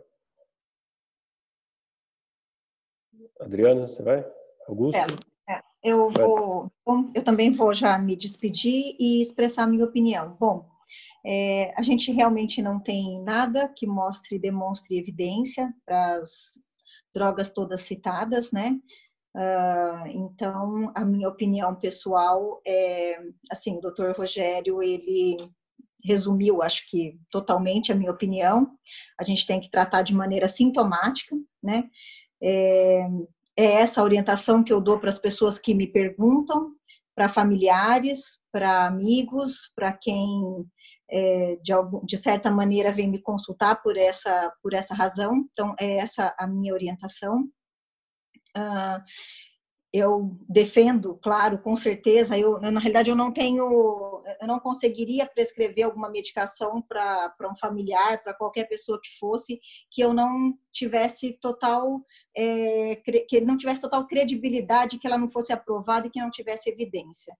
Então, a, a minha opinião é exatamente essa, mas é exatamente isso. Por outro lado, o médico tem total autonomia e responsabilidade sobre a sua prescrição. Então, eu acho que isso fica para cada indivíduo, com a sua relação médico-paciente, desde que seja tudo muito bem explicado, desde que todo mundo tenha é, total consciência, né, de que essas medicações realmente ainda não têm nada de evidência, mas é uma relação médico-paciente, um contrato médico-paciente ali e, e, a decisão é, é de ambos. Então, essa é a minha, a minha opinião. muito obrigada e boa noite a todos. Perfeito. Augusto, você ia falar, por favor? É, vou me alongar muito em relação, acho que a parte dos estudos, do estado da arte, do conhecimento. Dr. Pinho, Dr. Luiz Gustavo e o professor Gerinho já citaram muito bem o que a gente tem. Só queria falar um pouco, então, sobre a nossa experiência aqui no, Madre Teodora, é, nós nunca adotamos nenhum protocolo, nenhuma orientação institucional aos médicos de que seja feita alguma forma de tratamento precoce com nenhuma das drogas citadas aqui ou com qualquer outra. E acho que para a gente tem um ponto que é muito importante, o professor Rogerinho falou, me recordo do doutor Pinho ter falado também, que é a questão que hoje nós não temos a certeza da segurança também desses medicamentos. O doutor, o professor Rogerinho falou bem que pode ser que faça bem, pode ser que faça mal, a gente ainda não sabe. E no MAD a gente tem um, perfil epidemiológico que acho que é comum aos outros hospitais particulares, que os nossos pacientes, na média, eles têm uma idade baixa e eles são pacientes com poucas comorbidades ou bem controlados. Então, são pacientes que, em geral, evoluem bem. Só para trazer o que a gente tem aqui de junho, dos dados fechados, nós atendemos 1.280 pacientes com sintomas respiratórios. É, desses, 512 fecharam com PCR positivo para SARS-CoV-2, nós não temos o follow-up de todos eles, mas 200 desses pacientes retornaram ao PS por algum motivo, para reavaliação, dúvidas, enfim, eventualmente até com outras queixas. E desses, só 20 foram internados. Então, se a gente for pensar lá no nosso N total dos tratados atendidos, o número de internados foi baixo. E alguns dados interessantes. Entre os atendidos, a nossa média de idade foi de 37,4 anos. Entre os internados, a média subiu para 46 E dentre esses que eu falei que foram internados, nós tivemos três óbitos e todos tinham idade superior a 70 anos. Então, pensando nesse perfil, a gente entende que, considerando que não existe uma evidência robusta, como foi muito bem trabalhado aqui, e que a nossa média de pacientes são de pacientes jovens e que, na média, vão evoluir bem, realmente é opinião não só da gestão do hospital, mas até dos médicos. Eu fiz um levantamento bem simples via Google Forms essa última semana com a minha equipe. Eu tenho 47 profissionais que trabalham hoje no pronto-socorro adulto. 30 deles responderam ao levantamento e a minha, eram três perguntas. Se eles viam eficácia em algum desses tratamentos baseado na experiência clínica e no conhecimento técnico deles, se eles recebiam demanda dos pacientes para isso e se isso tinha impactado negativamente o trabalho deles. E de todos os médicos que responderam, 2% deles viram vinham alguma indicação de alguma dessas medicações, 100% deles disseram que havia, em variados graus, uma demanda do paciente por esses medicamentos, e 60% deles disseram que isso atrapalhava o trabalho no sentido de complicar a relação médico-paciente.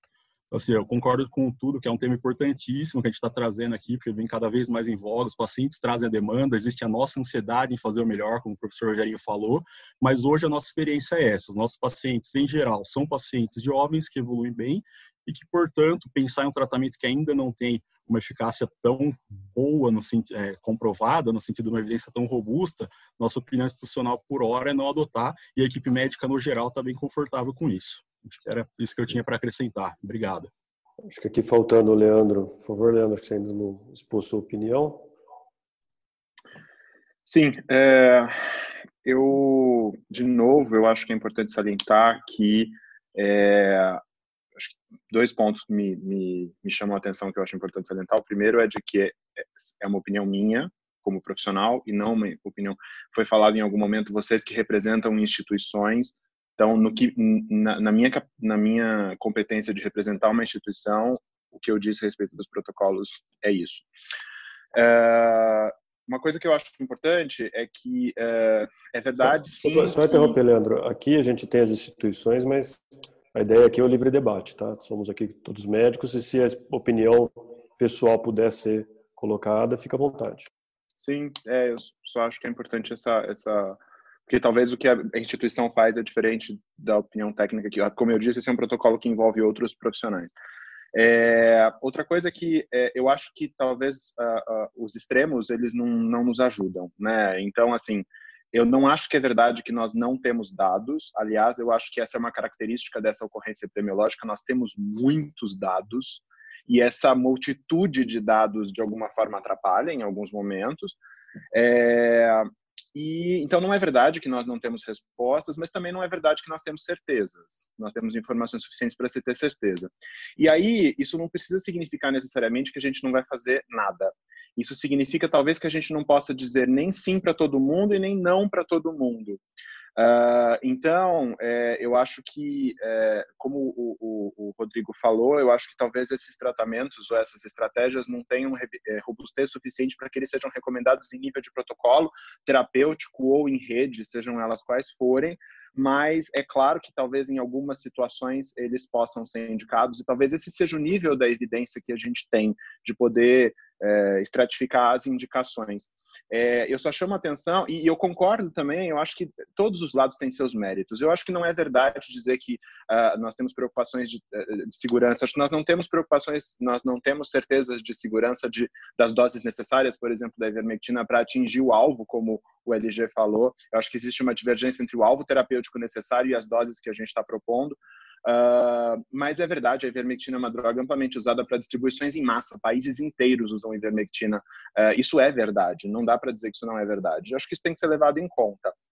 Mas, uh, mas existem outros preços, né? Eu chamo a atenção aqui para uma coisa que a gente não falou, que a gente tá, muitas, muitos protocolos estão propondo que a gente dê azitromicina para todo mundo. Uh, qual é o impacto disso em resistência, né? Quer dizer, existe, uh, nós já temos lugares que reportam 40% de resistência a macrolídeos e streptopneumone. Essa resistência não tem só impacto clínico, eventualmente é, é, seleção genética de resistência a, a macrolídeo está associado com seleção de cepas de sorotipos não cobertos por vacina. Então, tudo isso tem impacto. Acho que até as próprias estratégias de tratamento antimicrobiano têm impacto. E se eu puder, talvez, a minha opinião é de que essas, não é dizer que essas estratégias não têm mérito. Eu acho que o nosso, talvez, uma estratégia, talvez um caminho que a gente deve evitar é esse caminho de que a gente começa seguro da droga em pacientes que não têm estão em situações desesperadoras de ameaçar a vida e depois de uma semana a gente já está quase propondo dar para todo mundo a ponto de dar para pessoas que não estão doentes. Uh, então, eu acho que esse caminho, esse caminho que a gente pula etapas e passa de estratégias que são justificáveis em situações de vida e morte para estratégias de aplicação em massa, inclusive para pessoas não doentes, estratégias profiláticas ou de tratamento preemptivo, é justamente esse salto que me preocupa. Uh, então, acho que uh, essas, essas, esses dois pontos são importantes. É, eu também agradeço, e como alguns dos colegas, eu, eu aproveito para me despedir. Nós já estamos no adiantado de hora, realmente, é, eu, mas eu agradeço muito pelo, pelo debate, pela oportunidade de, de colocar minha, minha opinião. Ok, só para não ser injusto, tem alguém que ainda não tinha falado, e acho que o Dr. Carlos Arca está aqui até agora, não chegou a expressar a opinião. O senhor deseja falar, Dr. Carlos? Se for, abre o microfone, por favor. Fechou. Ah, abre de novo que não abriu. Abriu, agora abriu. É, eu não cheguei a falar minha especialidade no início da conversa, mas eu sou intensivista, então o meu foco do tratamento é na fase 2 e fase 3. Então, mas eu faço parte da gestão da rede Mário Gatti. Então, quando nós falamos em protocolos, normatizações, o sentido é que a nossa intenção é garantir que todos tenham acesso à medicação que vai ser necessária. Então, para se criar uma, um uso de algum item, qualquer que seja ele, tem que existir um planejamento, uma aquisição, um abastecimento regular. Então, essa ideia de ter uma normatização, uma recomendação de uso. Então, esse é o nosso trabalho grande na rede Mariugate. Olha, vamos usar tal coisa na fase 1, fase 2, fase 3? Beleza. Vamos, vamos por quando em uso. Né? Que nós que garantir esse insumo para ser utilizado. Pegar o exemplo do oseltamivir, que foi usado indiscriminadamente na, na fase 1 para pacientes com, com, quadro de síndrome gripal, até que tenha um, um PCR, não existe mais no mercado. Não existe mais na rede pública, não existe mais no mercado, então a medicação fica complicado, a indicação, depois sem a garantia de que aquilo possa ser mantido por um longo tempo. Então essa é a nossa visão dentro da rede Mário Gatti, de criar normatizações de uso de, de medicamentos, de qualquer que seja, para que a gente possa garantir que aquilo realmente vá ser utilizado e tenha um abastecimento adequado. Né? Mas isso que eu queria colocar hoje aqui. Perfeito. Obrigado. Bom, Só já aproveito para me despedir de todo mundo. Ok, obrigado, Carlos. Então, acho que assim, é, agora acho que todos tiveram a oportunidade de é, falar pelo menos uma vez. Eu vou voltar agora com cada um que queira retomar a fala, né? Chamando a atenção de vocês, nós temos aqui o botão do QIA com várias perguntas para vocês ajudarem a responder. Infelizmente, pelo tempo, talvez a gente consiga abordar uma a uma, citando os nomes, mas acho que vocês podem, de repente, ver, tem algumas endereçadas a vocês, tá? Esse debate, ele não vai se encerrar aqui, lógico, provavelmente vamos ter que evoluir para outras, outras frentes aí de, de discussão, mas agora acho que eu passo de volta a palavra para quem já falou, para poder dá o seu fechamento. Eu vou começar pelo Pinho, ele já está pedindo para falar há muito tempo. E, e, depois a gente faz o fechamento total pelo adiantado da hora. Pinho, vai lá. Então, é, eu, eu sinto divergir de vocês, ou melhor, não sinto, né? Me sinto seguro nessa divergência, uh, inclusive da não existência desse protocolo em outros países. Eu posso disponibilizar para vocês é, o uso da hidroxicloroquina, azitromicina e zinco está disponível no protocolo suíço. Então, é, falar que não está não tá sendo utilizado em outros lugares, é, não sei, acho que não é correto. E, novamente, eu, eu, eu não tenho problema nenhum de divergir, inclusive, do professor Rogério, uh, quando ele diz que uh, os estudos estão esgotados, sendo que o principal estudo, que é o estudo do, do Recovery, que é o duplo cego placebo controlado que fez o statement, até agora não publicou os resultados. E a gente não sabe se esses pacientes foram tratados em fase 1, 2 ou 3. Então, eu insisto que o estudo, esse estudo pilar pronto e que já daria uma evidência da não eficácia, infelizmente ele, ele não está publicado. Né? Uh, e eu vou me basear na melhor evidência, que são esses outros estudos mesmo observacionais, de, de, de caso controle e, e meta-análises, uh, para minha decisão, e, e, eu, e eu oferto isso para o paciente. Então, a decisão, novamente, não é só minha. Né? Eu falo que são estudos ainda não completamente conduzidos ou completados, e tendo claro que se eu for só fazer o que existe na medicina baseada em evidência, na minha especialidade, que é a clínica médica, além da alergia e imunologia, eu não trato 30% dos agravos de saúde. Né? Nós não temos essa robustez de evidências né, aqui descritas. E como eu já tinha explanado, a minha, a minha experiência com pandemia, essa é a terceira. E eu me lembro muito claro do uso do corticoide o primeiro estudo que saiu foi na, o professor Rogério lembrou, a gente lembrou junto, foi na AIDS Research, ele testou três pacientes com pneumocistose uh, que utilizaram corticoide e Bactrim associado e mudou a história, mudou a história natural da doença, diminuiu 40% a mortalidade de cara quando você adicionava o corticoide em dose anti-inflamatória ao Bactrim. Então, era um estudo de três pacientes. Né, e depois isso, obviamente, foi estendido e foi comprovado. Uh, vou discordar também da questão das sociedades. Uh, a opinião do, de grupo de especialista é a pior evidência científica, se vocês pegarem na, na pirâmide de evidência. E, inclusive, a Sociedade Brasileira de Infecto e Pneumo acabou de publicar um consenso para a COVID dessas especialidades, que desconsiderou, não é a cloroquina e hidroxicloroquina, considerou corticoide, gente. Então, nesse, nessa altura do, do, do, da evolução da doença, desconsiderar o uso do corticoide, eu juro que eu fiquei assustado. Né? Isso, o dado que foi publicado, estava em pré-prove e foi publicado uh, hoje, está publicado à disposição de vocês. Uh, então, eu, eu acho que é isso. A gente tem a liberdade de prescrever. Acho que foi pouco debate, porque só estava eu aqui defendendo uma posição divergente de vocês, sem problema nenhum eu não desisto. Quem me conhece sabe que eu sou duro na queda. Continuo com a minha opinião convicta que pacientes, especialmente aí, é, só concordando um pouco, que fazem parte de um grupo de risco, né? pacientes que têm um risco maior para agravar, é, ofertar só o tratamento sintomático, desculpem, é muito pouco, e vocês é, não têm certeza que essa evolução vai ser favorável. Eu não tenho essa certeza que essa evolução vai ser favorável. Então, é, nesses pacientes, para mim, está claro, e somente isso inclui, infelizmente, por isso que eu pus aquele slide primeiro lá, os profissionais de saúde, os médicos, os colegas que são expostos a carga viral muito maior do que a população geral, os pacientes hipertensos, os pacientes cardiopatas, os pacientes é, imunossuprimidos, eu acho que a gente precisa ofertar alguma coisa a mais. Ah, se depois isso se provar que não era eficaz, ah, ok, né? mas essa prova cabal que vocês tanto afirmam não está publicada. Então, eu, discordo. Eu vou continuar escrevendo, sempre com a anuência do meu paciente, com o termo de consentimento informado, e ofertando nessa condição.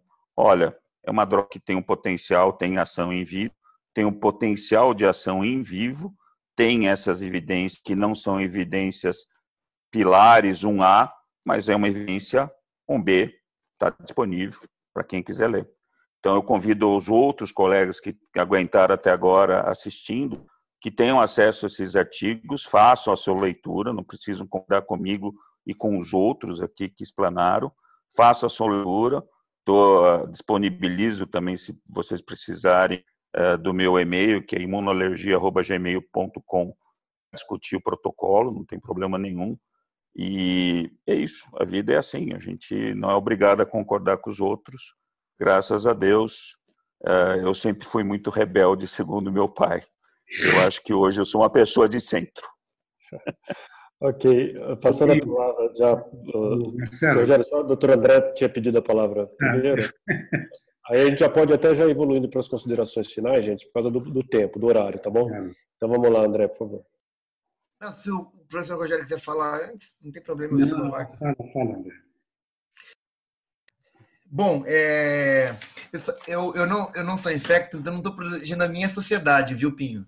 É, só para fazer uma justiça, o, o, protocolo ao qual você está se referindo é o protocolo da, da Sociedade de Pneumo e de Medicina Intensiva.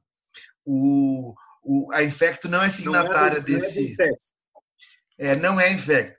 A Infecto recomenda sim. É, é. é. Um, é um, não é um protocolo, é só uma cartinha de atualização, mas eles estão lá recomendando sim. Bom, é, eu queria primeiro fazer uma, uma, uma, uma é, despedindo, né? Fazer algumas, algumas considerações, né? É, do, da perspectiva histórica, né? A, a quinino ela foi colocado como uma salvação para a influenza pandêmica de 1918, na influenza espanhola. Era a grande salvação, era utilizado amplamente, tem até propaganda disso, que eu uso em aula, que é muito interessante. Então, a, a questão do, da família, da, da, da das, das, dos, dos quininoides lá, é, é bastante utilizada em, em situações é, né, semelhantes. Né? Vamos lembrar que também outros vírus, eles também são inibidos in vitro pela quinina, e, é, desculpa, pela cloroquina e pela hidroxicloroquina. Eu selecionei alguns aqui. Primeiro, o, o vírus da dengue, o vírus do influenza, o vírus do chikungunya e do ebola. Quando foram feitos estudos em é, animais, o, o, vírus do ebola em roedores, em cobaia, ele piorou clinicamente as cobaias, né? o, o desfecho foi pior. E em camundongo não teve diferença. Para dengue, chegou até estudos em humanos. Né? Não houve diferença nos grupos tratados com com cloroquina e, que, trataram é, com, placebo. Né? O mesmo em relação à influenza, que chegou a, a fazer estudos também em humanos. A, o chikungunya parou nos macacos, porque os macacos tiveram uma piora clínica com o uso da cloroquina. Então, para demonstrar que o fato de ter uma função é, in vitro não significa que vai ter função é, em modelo animal e muito menos em, em, em, em humanos. Uma outra coisa que, que foi dita, que eu concordo muito com o que o LG colocou, que você tem uma evidência de uma qualidade superior, não se pode trocar por uma evidência quantitativamente maior de qualidade inferior. Né? E teve um estudo aqui que esse está publicado e ele foi muito bem desenhado, é, é randomizado, né? e é duplo cego, etc. Né? E, e, que, e que não foi citado aqui, mas eu queria reforçar e que fala sobre a fase 1, ou seja, ou até pré-sintomática. É um, é um trabalho que foi feito, publicado no New England, sobre profilaxia com o uso de hidroxicloroquina. Foram, é, em cada braço, foram 400 e poucos pacientes, tá certo? De pacientes que tinham se exposto claramente, profissionais de saúde, que tinham claramente uma exposição clara e dentro que foram randomizados. E não houve resposta com oito dias de tratamento de, de profilaxia com a hidroxicloroquina. Então, assim, eu acho pouco provável que um estudo que uma droga que não serviu como profilaxia não, não garante que vai ser é, sugere-se que ela não vai servir também como, como antiviral para, para tratamento, embora não seja exatamente a mesma coisa. Agora, é, de qualquer forma, o estudo também, o, o Recovery, ainda que não tenha sido publicado, ele foi pior no braço é, com cloroquina. Né? Embora esteja no que foi publicado uma parte bem grosseira, uma análise inicial, é até pior, embora seja um, um intervalo de confiança que, que não, não tenha diferença estatística, foi pior no braço cloroquina. Então, acho que isso é uma coisa que a gente tem que considerar. Então, de qualquer forma, eu acho que se for alguma vantagem, a cloroquina não vai ser uma grande vantagem.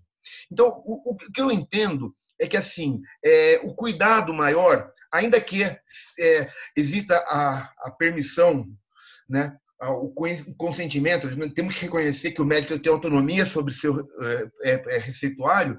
Acho que uma coisa que a gente tem que evitar é criar esperanças nos pacientes exageradas no tratamento. Da mesma forma é, que, de uma forma que essa esperança leve a pessoa a deixar de, de, de, de se prevenir, etc. Então, é, eu, eu acho respondendo a pergunta de não recomendo para ninguém tratar, não prescrevo também, atendo pacientes, não prescrevo, né? E, e, e recomendo que quem prescrever, que, com cuidado essa questão, que o benefício, se houver, vai ser extremamente pequeno. Só isso. Muito obrigado e boa noite a todos. Ok. Aqui, só aproveitando a audiência ainda, gente, é deixar claro que a escolha, vamos chamar de escolha, mas na verdade não foi uma escolha, foi a apresentação dos convidados aqui hoje, foi um consenso entre um grupo em que estão representados aqui todos os hospitais, academias e, e serviço público, privado, operador de saúde, enfim. Então, a Sociedade de Medicina está servindo de palco, está tá emprestando teto para ter essa discussão. Não foi uma seleção deliberada em que a gente colocou, ah, vamos colocar um a favor contra todos contra. Aliás, já deixo aqui o agradecimento ao Pinho por ter feito o contraponto aqui. Mas eu chamo a atenção de quem está nos ouvindo e quem está se manifestando para que cobrem das suas instituições, dos seus hospitais, a presença de alguém que vocês consideram interessante, até porque uh, a gente está aqui para dar o espaço para isso. Não se deve cortar a cabeça do mensageiro, né? Então, esse fórum de hoje foi construído e, aliás, a gente já abordou tratamento em outros fóruns anteriores. Eventualmente, de repente, quem está é, assistindo só hoje, não assistiu a série, que a gente já está no sétimo fórum, pode ter perdido essas colocações feitas anteriormente. Então, é, aqui só um desabafo e até um elogio ao, Pinho, que trouxe esse contraponto. Sem o contraponto, aí sim seria algo totalmente é, é, sem sentido, né? Mas a gente vai reabordar esse tema, não tem como não reabordar esse tema, porque não se encerrou e não vai se encerrar hoje. Então, só para permitir até que quem ainda não se despediu ou quem não fez a consideração final possa tomar a palavra antes da gente encerrar por fim. Alguém deseja falar agora? Eu só queria agradecer viu, o convite, por ter participado. Gostei muito da participação.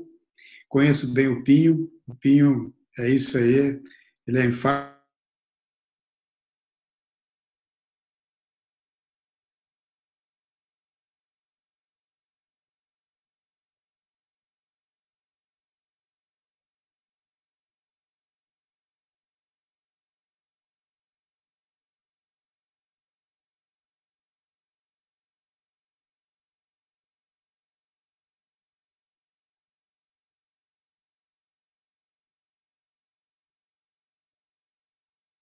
as formas leves. Para o tratamento das formas mais graves, o tratamento hospitalar da infecção pelo, pelo, pelo SARS-CoV-2, existem coisas muito importantes que merecem discussão, uma discussão aprofundada, aí já com evidências mais definidas. Muito obrigado pela, pela atenção. Desculpem aí se vocês esperavam que eu tivesse uma participação melhor, mas é que o tema Eu, eu aqui, eu praticamente estou dizendo para não fazer nada, para acompanhar o doente, ficar seguindo e depois intervir se as coisas começarem a caminhar mal, né? Eu estou dizendo isso, porque é assim mesmo que eu, que eu conduzo meus doentes, entendeu? Então, realmente é o que eu tenho a dizer para vocês. Eu nunca menti para você, não vou mentir agora, né? Não, eu vou usar isso aqui, não. É isso. Muito obrigado pela atenção, viu? Perfeito. Mais alguém para fazer as considerações finais? Nesse momento? Acho que todos. Pinho, vai lá.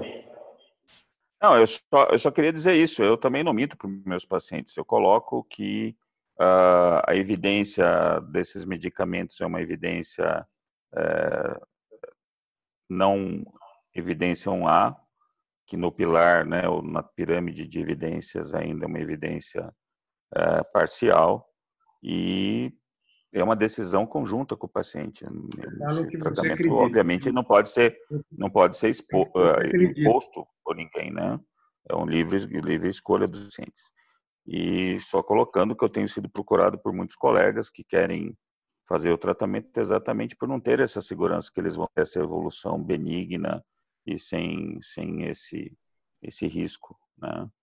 Então, eu acho que, que por aí. Só queria também falar mais uma coisinha para encerrar, uh, que a gente precisa ter um certo cuidado com as outras doenças que estão que continuam acontecendo uh, uh, diante do Covid, né? e especialmente em asmático, eu vi algumas pessoas defendendo não usar corticoide numa exacerbação de asma, se o paciente estiver numa fase inicial de COVID. Negativo, meus queridos. Paciente com exacerbação grave de asma, que você não consegue controlar com broncolatador, vocês podem usar o sulfato de magnésio que vocês quiserem, que vocês não vão tirar da exacerbação, porque é uma doença eosinofílica. E podem usar, já vários pacientes que utilizaram corticoide anti-inflamatória, respiro, saíram da crise de asma, evoluíram mal do Covid, e esse também é outro grande desafio. A grande maioria desses pacientes, na verdade, tem evoluído, apesar de ser pacientes respiratórios, bem melhor dos pacientes hipertensos, obesos ou com outros agravos inflamatórios. Mas é que esse que esse destaque eu tinha que fazer no final aí. Agradeço é, a conversa, acho continuo com a minha posição, não não queria que vocês é, eu já sabia que havia uma posição bastante divergente, mas convido os outros colegas que, que aguentaram até agora que façam o seu próprio juízo, que acessem esses estudos, inclusive quando for publicado o estudo do Recovery, eu suspeito que eles trataram em fase 2 ou 3, né? por isso essa demora da publicação. Eu fiz um complaint, fiz uma reclamação lá em Oxford, me responderam que o quanto antes eles vão fazer essa publicação para dirimir essas dúvidas. Vamos aguardar. Ok. Pessoal, então acho que assim, dado ao adiantado da hora e respeito a todos vocês, novamente eu vou agradecer a presença de todos. Eu acho que o importante aqui hoje foi abrir o debate. Como a gente disse inicialmente, a gente entrou aqui sem unanimidade, vamos sair sem unanimidade. É, novamente esclarecendo que ah, os convidados aqui foram indicados por, pelo grupo que compõe todos os hospitais da cidade.